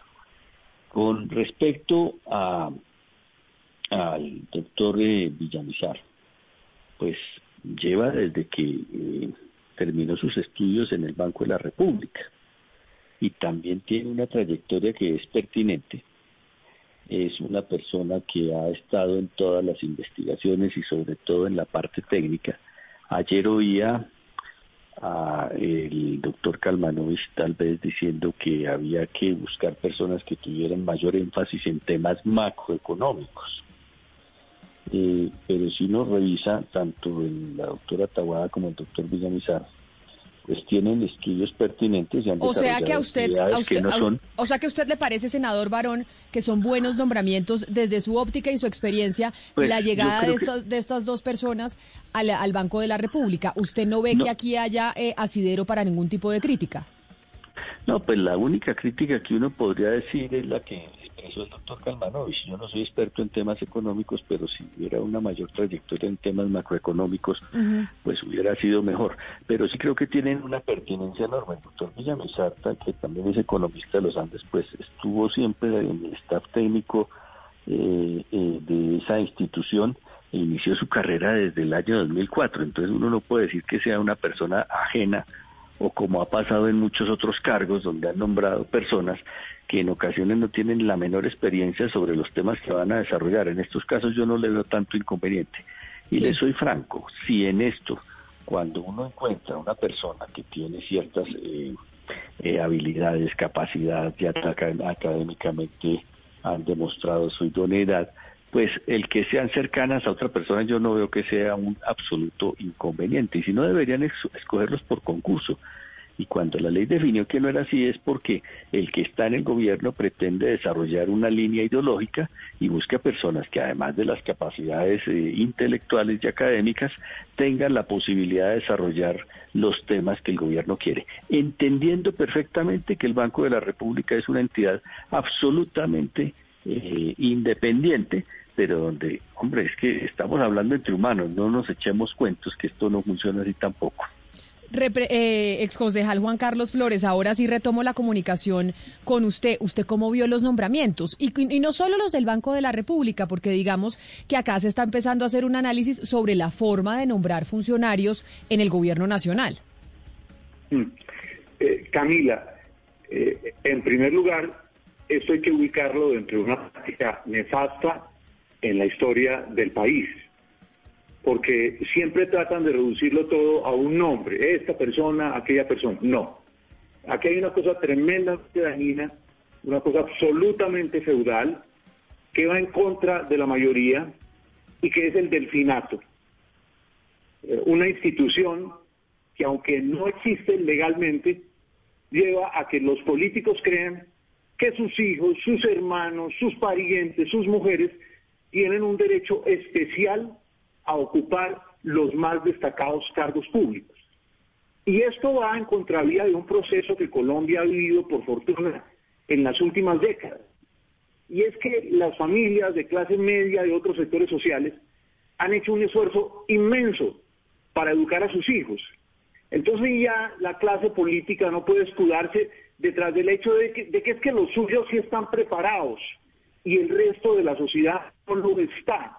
Eso es una mentira. Entonces, Colombia eh, hoy es un país cuyo ascensor social está bloqueado porque unos tipos arriba, una rosca, que independientemente del gobierno que esté arriba, siempre creen que los suyos son los únicos que tienen derecho a ocupar los puestos donde se toman las decisiones y que el resto de la sociedad debe concentrar, con- con- contentarse, declararse satisfecho porque le entregan algunos carguitos por allí. Entonces, ese es uno de los problemas del inmenso descontento que hay hoy en Colombia. Por eso hemos vivido en los últimos años cada vez más y más protestas de la ciudadanía. Si miráramos un poquito aquí en el vecindario, nos daríamos cuenta que el problema, por ejemplo, de Chile es que la gente dice, a nosotros nos han excluido, pero es que ustedes ganan un poquito más. No, señores, es que ustedes no nos dejan llegar a los puestos donde se toman las decisiones. De manera que el asunto aquí no es si el hijo del este o de fulano o de mengano, es la práctica a lo largo de siglos, eh, una práctica de mentalidad de conquistador, que cree que el resto son de otra condición, condición casi que humana distinta, inferior. Entonces, lo que se ve aquí claramente en uno de los casos es el delfinato. Sí, pero mire, representante Rodríguez, yo quiero preguntarle un poco sobre lo que decía el exconcejal Flores, porque él ha dicho obviamente que esto siempre ha sucedido y que esto no es nuevo. Sin embargo, ustedes como partido de gobierno y el presidente Iván Duque, pues eh, se eligió con una promesa, una promesa de cambiar esta práctica nefasta, una promesa en contra del nepotismo, una promesa de acabar, eh, de, acabar con esta práctica de entregar cuotas políticas en, eh, digamos, puestos técnicos y pues ahora resulta un poco sorpresivo este, este nombramiento porque es un cargo extremadamente técnico y porque es la hija de una de las ministras que ha tenido más puestos en, el, en, en, la presidencia de Iván Duque. ¿A usted no le parece que se han podido evitar esto, entendiendo que hay muchas mujeres también muy capaces economistas en el país que se merecían de pronto también ese puesto? Pues mire, yo quiero retomar lo que decía Juan Carlos, precisamente porque si algo ha habido en este gobierno es el mérito. Mm, hay muchos ministros que eran súper desconocidos y que nos decía, sea, no están en el mundo político, como por ejemplo Jonathan Malagón, o como eh, el director de NP, eh, el doctor Rodríguez, eh, o, muchos, muchos funcionarios que simplemente lo que se ha hecho es coger unas actividades brillantes y han dado resultados De tal manera que ese nepotismo el que habla el concejal, pues no viene a este gobierno, no está en este gobierno y por supuesto lo que se ha venido trabajando es que los que vayan a los diferentes cargos sean los mejores independientemente de lo que piensen. Esa es una práctica que no solamente la prometimos en campaña, sino que la vivimos todos los días. Dos, yo haría el siguiente análisis, y es mirar quiénes son las personas, porque eh, eh, Juan Carlos dice, no, mire, es que a ella la nombran por, por ser la hija básicamente de, de, Alicia Arango. Pues, esta niña ha sido una mujer brillante, una maestría en Claro, pero pero la pero la gran pregunta representante, la gran pregunta representante Rodríguez sobre eso que usted está diciendo es si una persona, una mujer con la misma experiencia que la hija de la embajadora Alicia Arango, que es una experiencia de cinco años, sí con maestría en Harvard, hay gente con maestrías en muchas partes eh, del mundo habría sido nombrada en el Banco de la República si no fuera hija de Alicia Arango. Una persona igualita que haya tenido una maestría en Harvard con experiencia en pobreza multidimensional, ni siquiera en temas macroeconómicos o en política monetaria, ¿la hubieran nombrado en el Banco de la República si no hubiera sido hija de la exministra, como decía Juan Carlos Flores? Camila, si el presidente Duque hubiese conocido a otra mujer eh, brillante, la misma capacidad, que como usted dice, hay muchísimas, pues muy seguramente hubiese nombrado a otra persona. Pero no obstante, eh, uno nombra también a las personas que creen que pueden hacer una muy buena gestión en las diferentes entidades, y más en el Banco de la República. Ha sido uno, Camila, y es que lo que quiere el presidente es que empiece a analizar cómo salir o cómo las políticas públicas de línea de pobreza empiezan a estudiar dentro de la política monetaria del país. Yo quisiera decir, si me lo permite, Camila, que eh, en el caso de los nombramientos de los codirectores del banco, yo veo la pertinencia, como lo decía, me preocupan más otros temas en donde ministerios que han tenido una función que se mide es por el cambio del marco jurídico, por la adecuación del nuevo marco a las realidades, no ha venido dando los resultados que se esperaba. Usted cuando ve lo que pasó con una reforma a la justicia, lo que pasó con una reforma pensional, eh, pues lo que encuentra es que hemos venido aplazando temas que son importantes y en esos casos, a diferencia de esto, se encuentra uno que no ha habido el interés y no ha habido ni la experiencia ni siquiera para haber avanzado en esos temas. Eso es lo que muchas veces preocupa porque eh, por lo menos en estos existe la pertinencia. Ahora, yo, yo pregunto si cuando uno tiene posibilidad de nombrar a alguien, si encuentra alguien que tiene las condiciones y le es afín, pues a quién prefiere, pues a quién le es afín ideológicamente. Yo recuerdo el tema de los concursos que se hicieron en la en la época del doctor Uribe cuando se nombraron los regionales del ICBF y del SENA por concurso. Pues cada uno de ellos, el concurso lo que implica es que se escoge al mejor en procura del mejor servicio. Pues quedaron anquilosados y muchos de ellos no aceptan las políticas públicas que establece un gobierno que es el que gana y el que determina qué tipo de gobierno quiere.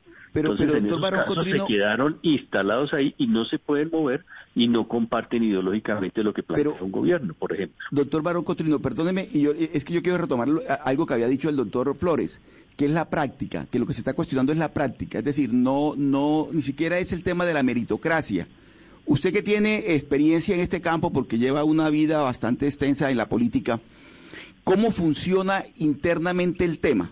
Es decir, ¿cómo llega un presidente a escoger a una persona? Y esa persona, ¿cómo tiene el contacto con el ministro, con el secretario de la, de, la presidencia, que es el que maneja el computador, para que le lleven las hojas de vida? Ustedes los políticos le llevan las hojas de vida a los funcionarios y los funcionarios, una vez sabiendo que ustedes son afines al gobierno, inmediatamente procede a nombrar sin tener en cuenta las calidades y las cualidades de estas personas. Y no me refiero concretamente al caso de la, de la, del Banco de la República, de otros nombramientos. ¿Cómo funciona para que nuestros oyentes entiendan esa recomendación de ustedes que pesa tanto, de ustedes los políticos, digo, cuando llevan la hoja de vida ante el ministro y el ministro inmediatamente procede a nombrar el recomendado. Y eso se salta, obviamente, a una cantidad de personas que tienen las mismas calidades profesionales, éticas y demás de esas personas que son nombradas. Pues mire, lo que ha pasado y no es en Colombia, es históricamente y sucede en cualquier parte del mundo cuando usted revisa lo que está pasando, por ejemplo, con un gobierno como el de Biden, encuentra que dentro de las secretarías que corresponden a nuestros ministerios, las personas que están son aquellas que, están buscando eh, representar sectores, los latinos, eh, personas eh, afrodescendientes, personas eh, que tienen un especial perfil. Son esas personas y sus grupos humanos los que apoyaron esa campaña. Entonces, sienten el derecho de ejercer una representación porque tienen la idoneidad, pero acompañaron en esa campaña también. Y obviamente no todo lo que hace un funcionario público está enmarcado dentro de un rango riguroso. El funcionario público puede hacer muchas cosas, pero pueden ser no concordantes con lo que quiere hacer un gobierno y no por ello comete un delito. Entonces, por eso se busca la identidad ideológica que permita que en esos casos, y le respondo, eh, Oscar, eh, muchas veces las personas que dirigen los partidos se sientan con el presidente y, y dicen, mire, a nosotros nos gusta el tema de la salud. Entonces, eh, en el caso de, Cambio Radical hubo una sugerencia del gobierno, si ustedes vienen con lo de la reforma a la salud, que a propósito no ha salido y que es criticable y censurable, porque no se ha impulsado de parte del gobierno, pues eh, se sugiere una persona que tiene unas condiciones como, como el actual ministro, porque hay que decirlo así con esa claridad. Entonces, una vez que se eh, llega a ese acuerdo, pues eso es un tema que es no solo en este país, mire lo que pasa en las coaliciones en España, mire lo que pasa en Estados Unidos con los las personas que representan esos grupos latinos, afrodescendientes, mire lo que pasa en cualquier parte del mundo, porque es que la política no es una imposición a no ser que haya un esquema gobierno-oposición en donde quienes están de un lado tienen que hacer acuerdos para participar en el gobierno, que es lo que pretende una persona que hace política. Pero representante, mire, representante Rodríguez, usted acaba de decir algo que a mí me llamó mucho la atención. Usted dijo, si el presidente hubiera conocido a otra mujer con esa capacidad, seguramente hubiera preferido nombrar a otra persona. Y una de las críticas que se le hace al presidente Iván Duque alrededor de sus nombramientos es que nombra a personas menores de 45 años que trabajaron con él en el BID de pronto de su universidad y que no tienen tanta experiencia y las pone en lugares que importantísimos a estas personas que, digamos, tienen que tomar las decisiones más importantes sobre el rumbo del país sin de pronto tener una experiencia tan vasta en la hoja de vida. Y le dicen al presidente Duque que es porque él mismo no conoce a tantas personas, porque él vivió por fuera, porque él mismo no tuvo mucha experiencia y que por eso, pues, digamos, saca una terna a la Corte Constitucional con tres juristas que ni idea, que nadie conoce. Esa terna sale una señora Paula Men- Meneses que, pues, digamos, es muy desconocida en el mundo jurídico y así está pasando, digamos, con lo que vimos en, en el Banco de la República en el mundo económico. ¿Usted estaría de acuerdo entonces con que el presidente Iván Duque el problema es que no conoce a tanta gente y por eso está haciendo estos nombramientos? No, yo creo que uno gobierna con los mejores y si los conoce, pues, o ha tenido la experiencia de trabajar con ellos, pues uno le encarga diferentes políticas públicas o ministerios o entidades eh, y pues genera claramente un liderazgo, o mejor, a través del liderazgo se genera una línea de lo que se quiere hacer con las diferentes entidades. Muy seguramente hay muchos ciudadanos que, que de hecho, eh, eh, han entrado al gobierno que inclusive dentro del partido eh, criticaban porque eh, trabajaron en otros gobiernos y aquí lo que el gobierno ha querido hacer es que los mejores sean los que estén a cargo de esas políticas públicas para el bien de la ciudadanía. Es que si a ellos les va bien, pues al, país le va a ir bien, a toda la sociedad le va a ir bien. Entonces, yo creo que, que no es que no conozca o que el perfil tenga que ser que haya trabajado en el BID, sino que hay personas muy cercanas a él eh, que trabajaron o con las cuales él trabajó y por supuesto es un lujo traerlas y que le sirvan o que presten el servicio público en este país. Representante Rodríguez, yo quisiera saber a usted, es decir, trate de ponerse afuera de, su partido por un minuto y piense en el mensaje que esto es para la juventud, para los jóvenes que en este momento están estudiando doctorados o que se acaban de graduar y que tienen eh, una carrera o que ya están teniendo una carrera brillante y que ven que simplemente pues no son los hijos de la ñaña de Uribe, porque Alicia Arango, digámoslo, ha tenido eh, cargos importantísimos la señora, pero ella es la ñaña de Uribe, es la ñaña de Álvaro Uribe. Y yo no estoy, y yo no estoy quitándole ningún mérito a su hija. Ella tiene todos sus méritos y tiene su hoja de vida, pero indudablemente, si ella no fuera la hija de quien es, no estaría hoy donde está. Mira, eh, en circunstancias normales, eh, si, si lo que tú estás diciendo fuera cierto, pues un hijo de un campesino, de una madre comunitaria, desplazado por la violencia, que se crió en el barrio Rincón y en el barrio La Granja, hoy no te estuviera hablando en estos micrófonos, ese soy yo. Yo creo que a, la, ciudadanía hay que, eh, o mejor, a los funcionarios públicos hay que evaluarlos por su capacidad, por su educación, pero también por su mérito y su trabajo. Y algo que nosotros hemos venido avanzando, y se lo decía ayer a propósito a una joven, es precisamente en el tema de meritocracia y de promover eh, a los jóvenes. De hecho, me contaban ayer el director de la función pública que han ingresado al, servicio público 18 mil jóvenes que no superan los 26 años como requisito o mejor como eh, parte de una política pública que se, instauró hace dos años donde en las entidades públicas se les obligaba a eh, alcaldías, departamentos y por supuesto al gobierno nacional a meter gente eh, por mérito y que fuera menor de 26 años. Yo creo que, y eso para que adquirieran experiencia. Yo creo que esa política es el deber ser y el llamado es a los jóvenes a que participen y a que entren a las diferentes entidades y a los diferentes programas que ha venido generando la función pública. En eso, eh, te lo digo con todo eh, respeto, pero también con toda la contundencia, en eso hemos avanzado muchísimo porque nosotros creemos en el mérito y en las oportunidades. Pero déjeme hacerle, eh, eh, representante Rodríguez, al eh, senador Barón la misma pregunta que le hacía Valeria a usted. Porque, senador Barón, usted decía, mire, el problema realmente yo no lo veo tanto en el Banco de la República, sino en nombramientos en otras carteras, en, otros ministerios de gente que no es idónea para esos cargos. Y el representante Rodríguez decía, es que si el presidente Duque hubiera conocido a otra mujer muy pila, probablemente la hubiera nombrado. ¿Será que es que el presidente Duque realmente tiene una falencia y es que conocía muy poca gente porque su experiencia en el sector público pues era muy corta y que ese puede ser uno de los problemas de los nombramientos que estamos viendo hoy, que el presidente Duque no conoce a mucha gente. Yo no lo veo así. Yo creo que él eh, tiene un conocimiento sobre muchas personas que tienen las condiciones eh, académicas y la experiencia. Eh, muchas veces las circunstancias políticas imponen candidatos y eh, a veces la persona puede tener todos los méritos académicos, pero no tiene la capacidad práctica para desarrollar una labor.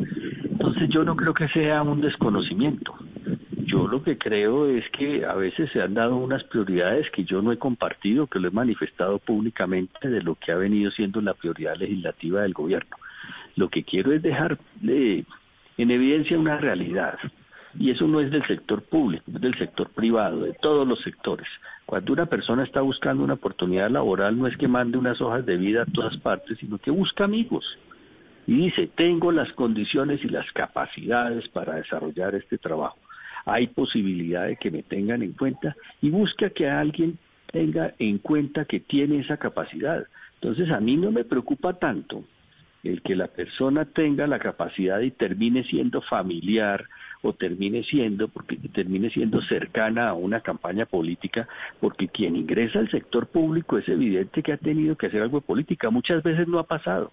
Y por eso en esos cargos que son eminentemente técnicos debe primar esa capacidad académica porque en un cargo como el del Banco de la República, y así relaciona lo que decía el señor Kalmanovich, pues debería tener de pronto más experiencia en macroeconomía. Pero, usted, sabe, pero usted sabe, doctor Barón, cuáles fueron las otras hojas de vida que se analizaron para el Banco de la República. ¿A quién le ganó la hija de Alicia Arango en esas hojas de vida que estaban en la casa de Nariño revisando para nombrar como codirector del banco? No, no las conozco. Claro, no las conozco. Y, por eso digo que lo que en este caso lo que yo evidencio es una pertinencia en la formación que tienen para desarrollar ese cargo y por eso mi crítica va orientada a las demás carteras en donde uno ha visto que no se ha hecho esa misma pertinencia y que no se ha tenido en cuenta, o a veces teniéndola, no se ha tenido en cuenta una agenda que el país requiere y que no se ha desarrollado y que por primera vez vemos que el gobierno está intentando desarrollar y que la pone de prioridad como, como nuevos temas que no había tocado en estos años. Yo quisiera que habláramos un poco de, los efectos. Perdón, adelante. No, no, no. Eh, complementando un poco lo, de, Rodríguez. sí, complementando lo del senador, yo decía, mire, Camila, ¿por qué no miramos también lo de Mauricio Villamizar? Que Mauricio Villamizar ahí se premia el mérito, era un tipo que venía de ser subgerente de estudios económicos del Banco de la República, un perfecto desconocido para el mundo político, pero un hombre que pues ha hecho o que tiene muy buena fama en el Banco de la República y por eso también es nombrado. Yo creo que apunta de méritos. Eso hay que pues rescatarlo. Pues desde el 2004, el doctor eh, Edward. Desde el 2004 Claro, digamos que... Pero, pero estaba trabajando en, en, en, el Banco de la República, eh, querido senador. Sí, por eso, no, a eso me refiero, a que, a que lleva desde el ah, año 2004 allá y que tiene los méritos, en mi opinión, para haber sido nombrado, porque además estuvo en el staff técnico. Camila. Doctor Flores, adelante. Gracias, Camila. A ver, yo creo que esta discusión se está yendo por las ramas. El aislamiento de la clase política de las realidades de Colombia es tan pavoroso que cree que una práctica que no es de una sociedad democrática, esa no es una práctica de una sociedad democrática. El amiguismo de una rosca no es una práctica de una sociedad democrática, que eso está bien. No se dan cuenta de qué es lo que motiva, por ejemplo, a los jóvenes del país a estar completamente insatisfechos con el estado de cosas en Colombia. La ausencia de oportunidades. Es decir, la rosca puede decirse entre ella, es que todo aquí divinamente, es que todo funciona divinamente, es que todo el mundo encuentra un trabajo. Eso es mentiras. Eso es mentiras. Es decir, en Colombia se cree de una manera feudal, absolutamente anacrónica, que no es una manera democrática, que las personas tienen que ir a hacerle antesala a los políticos para que las nombren. No, en la gran mayoría de las sociedades democráticas no funciona así, no eh, funciona así. Permíteme terminar que no he podido hablar de algunos problemas, Ana, y ya, ya con eso termino.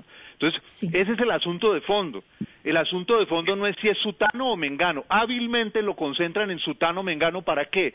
Para no ir al problema de fondo. ¿Cuál es una de las sociedades más desiguales de América Latina? Es Colombia. Es una de las sociedades más desiguales. ¿Cuál es una de las sociedades donde un pequeño grupúsculo concentra en sus manos las palancas fundamentales del poder? Es Colombia, no es Costa Rica o no es Uruguay. Entonces, el problema aquí, vuelvo a insistir, no es si la hija de Sutano o de Mengano, el problema aquí es que en su conjunto no hay ascenso social en Colombia, para la gran mayoría.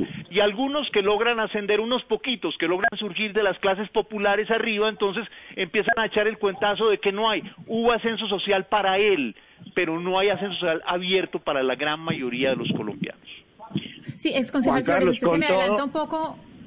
Sí, no, sí, representante. No, no, pues es que, o sea, perdone, pero me parece, pues, de, muy desobligante de Juan Carlos que que trate de decir que hay ascenso eh, solamente para algunos pocos. No, aquí lo que nosotros tenemos es que eh, premiar el mérito, trabajar y eh, ha sido un sueño desde hace mucho tiempo y lo trabajamos todos los días y es que Colombia sea un país de oportunidades. Y yo al contrario de lo que usted piensa, creo que aquí sí hay oportunidades y que muchos colombianos que se han hecho pulso están trabajando para que los demás tengan las oportunidades sin palanca, como nosotros lo hemos venido haciendo. Es concejal Flores, yo, Ana, que yo cite un estudio, porque es que esto no se trata de opiniones. En Colombia hay un estudio que se hizo durante varios años, no, no, no es la carreta de un político, es un estudio que comparó a Colombia con otras dos otras dos sociedades que son tremendas. A ver, yo no he interrumpido a nadie, permítanme expresar mis argumentos. Yo no estoy aquí en una campaña, permítanme expresar mis argumentos. Entonces, ese estudio realizado en la Universidad de los Andes comparó a Chile con México. Y ya saben ustedes el tsunami de descontento social que hay en Chile. Y de las tres sociedades el estudio señaló que la más desigual de América Latina es Colombia. Que en Colombia el que nace pobre muere pobre. Y que el ascensor social en Colombia se queda trancado en el estrato 4. De ahí hacia arriba no sube. Entonces yo no estoy dando una opinión, estoy dando un criterio informado estoy basándome en el estudio más sólido que ha sido elaborado acerca de si en Colombia hay ascenso social o no. Y si no, entonces el país sería una Arcadia feliz. ¿O por qué los jóvenes están manifestando de la manera que están manifestando? Entonces, yo creo que, por supuesto, el que está ligado con un gobierno, eso es absolutamente legítimo, siempre va a defender ese gobierno.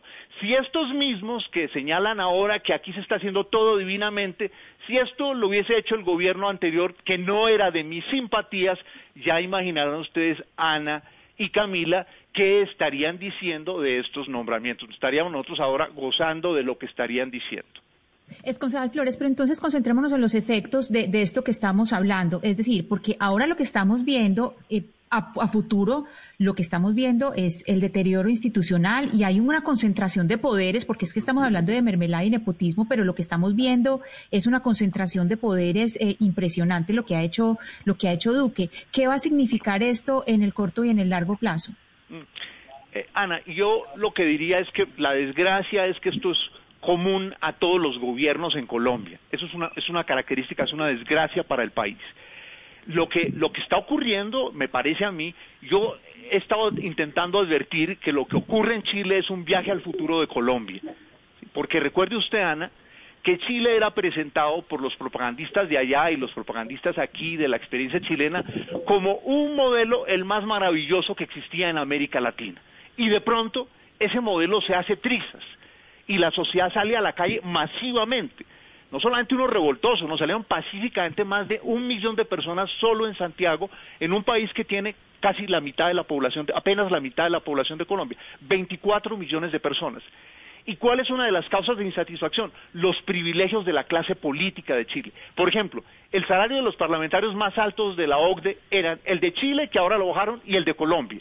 Entonces, ese es un descontento real, que no se puede, eso no se puede ocultar en la defensa de un gobierno, pues lo defienden y ahí están las encuestas donde que expresan la inmensa insatisfacción de la ciudadanía. De manera que permítame terminar, quien está pidiendo, estoy terminando de responderle a Ana, ya voy. Entonces, lo, que quiero señalar, Ana, es que esto no se trata, ¿cierto?, del gobierno de este, el gobierno de Santos, el de Uribe, el gobierno de Duque, no, se trata de la actitud de la clase política que cree que el Estado es su coto de casa privado, ¿sí?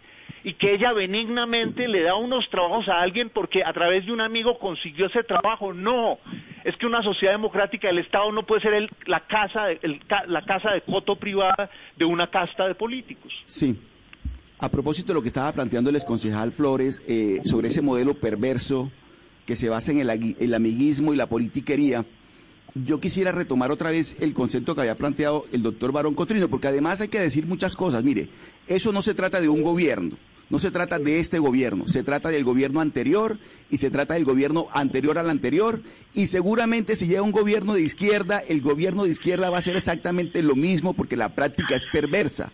La práctica es antidemocrática y se está perpetuando y se ha perpetuado a, lo largo del tiempo en Colombia, que es una democracia totalmente imperfecta. Pero, doctor Barón, ¿cómo lograr que de verdad en Colombia se logre un ascenso social y, en todo sentido desde el punto de vista eh, de, que la política o los políticos se involucren seriamente en lograr ese, esa transformación o definitivamente esa transformación se tiene que hacer en contra de los políticos o sin los políticos? Mire, lo primero que hay que decir es que las, eh, la forma en que se puede resolver el tema es una forma que ha venido avanzando lenta pero progresivamente. Si usted mira lo de la carrera administrativa, esa es una estabilidad laboral que no permite que suceda lo que venía sucediendo antes, que era una inmensa movilidad dependiendo de circunstancias políticas. Pero hay que reconocer que hay cargos de dirección que no van a obedecer a un concurso, que van a obedecer a coaliciones políticas, o lo que estamos viendo acaso es el resultado de movimientos aislados que pretenden llegar al poder. No, son coaliciones son personas que representan sectores, que terminan en cargos de nombramientos en donde comparten ideológicamente posturas. Y ahora, yo estoy de acuerdo con muchas cosas de las que dice el senador Juan Carlos. Yo, por ejemplo, estaba sorprendido de cómo un Congreso se dedica a reformar un código electoral, a mirar cómo, cómo incrementan una planta personal, en lugar de estar mirando una serie de temas sobre reactivación económica, la pensional, la salud, diez mil cosas que había por hacer. Entonces, usted tiene razón cuando dice que es que está desconectado, y yo lo dije públicamente allá, le un Congreso desconectado totalmente de la sociedad, por eso en las encuestas, y esto es real, el Congreso no existe. Por eso la gente se tiene que manifestar, porque mediante los mecanismos institucionales no tiene ningún tipo de respuesta. Cuando uno ve una crisis como la que vivimos, que estábamos en el código electoral, pues entiende perfectamente la animadversión de la gente. ¿Cómo se recupera? Ah, pues con los temas que a la gente los tocan. ¿Cuál es el de la reactivación económica? ¿Cuál es el de la justicia? ¿Cuál es el de los pensionales? Todos esos temas son los temas que, en mi opinión, hay que empezar a abocar porque son temas que le cambian de verdad las circunstancias a la gente. La reforma electoral no, esa reforma en nada le, decía nada a ningún ciudadano colombiano. Y fui detractor desde el principio. Entonces, si hay una serie de temas que se pueden tocar, pero para eso se requiere voluntad. Y yo siento que la ciudadanía, obviamente que protesta con toda la razón, siente un Congreso totalmente alejado que no lo representa, y eso lo demuestran las encuestas, pero también siento que la ciudadanía en eso no ejerce esa censura que le es propia de orden social en el momento de las elecciones. Entonces vuelven y pasan las mismas cosas, se repiten los mismos fenómenos y la gente pues, sigue protestando, pero sin buscar el elemento adecuado que es el de participar en política, porque es que la política es la que finalmente le define sus circunstancias de vida. Pero mire, senador Barón, yo quiero preguntarle a usted específicamente algo sobre lo que dijo el señor Eduardo Rodríguez. Y usted se lo pregunto porque usted es muy cercano pues al señor Vargas Lleras, que si algo tiene es pues muchísima experiencia, trayectoria en lo público y que si es un líder nato es por todo lo que ha vivido.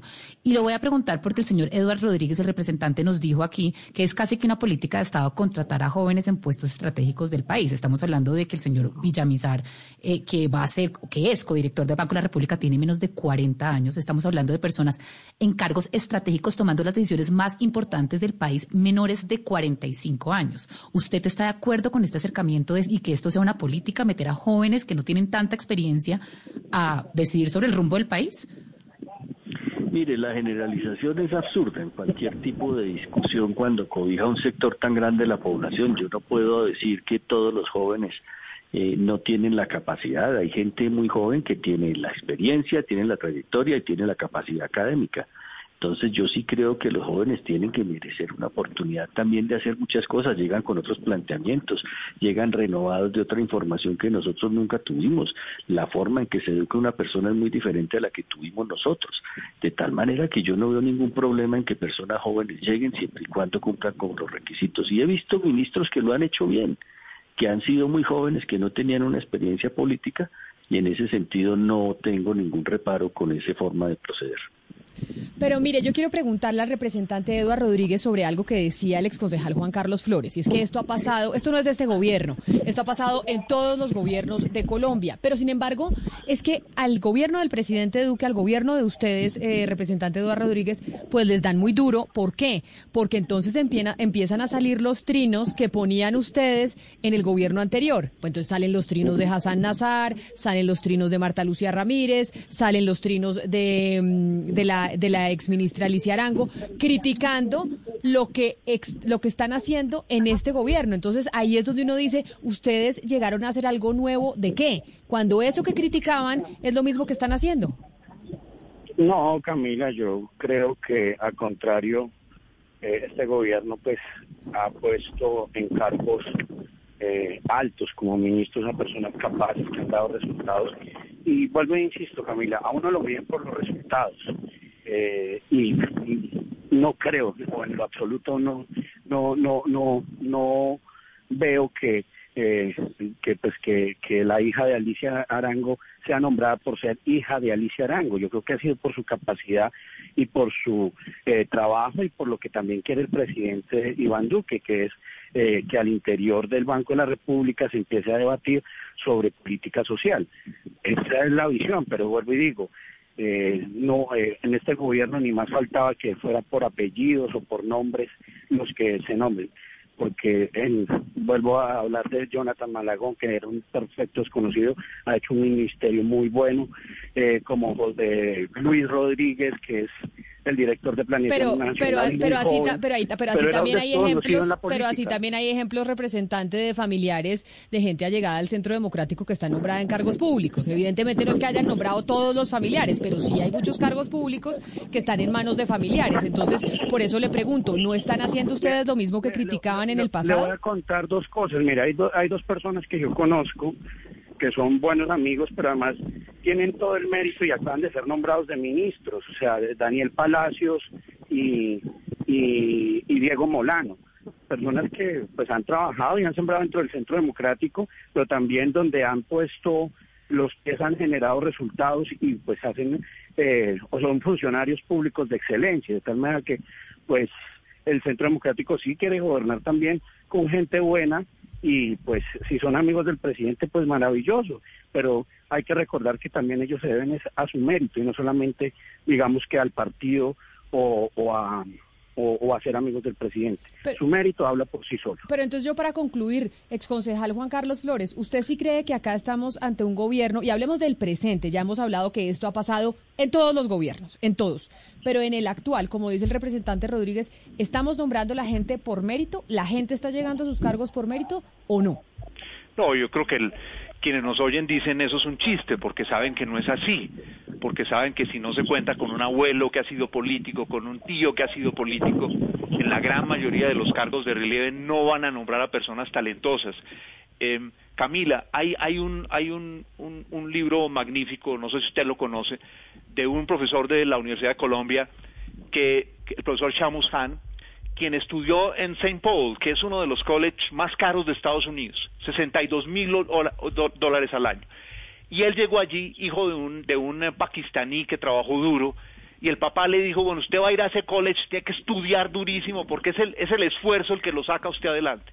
Y el libro que Shamus Han, que, que se graduó de ese college summa cum, summa cum laude, escribió que se llama Privilegio, muestra cómo es una mentira la meritocracia hoy en el mundo. Mentira, ¿sí?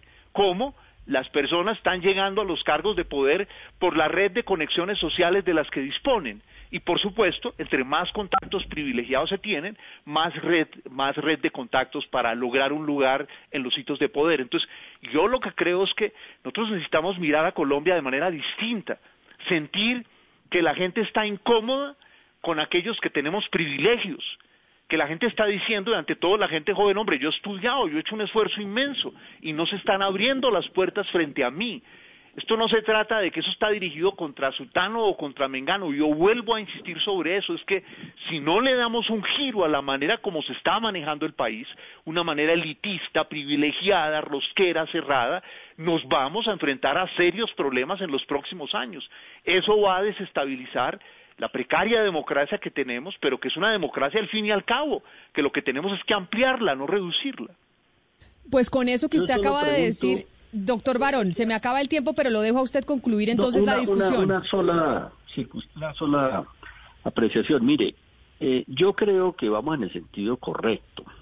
Si usted mira lo que son las carreras administrativas, van dando estabilidad laboral a la mayoría de la gente. Ahora, pretender que haya una carrera administrativa para cargos que tienen desarrollos de políticas públicas de, públicas de gran nivel, como es un ministerio, eso es otro tema completamente diferente, porque sería desconocer la cercanía y la necesaria asociación de ideas políticas y de sectores para poder desarrollar proyectos políticos y llegar al poder, que es lo que eh, anhelan todos los que hacen política.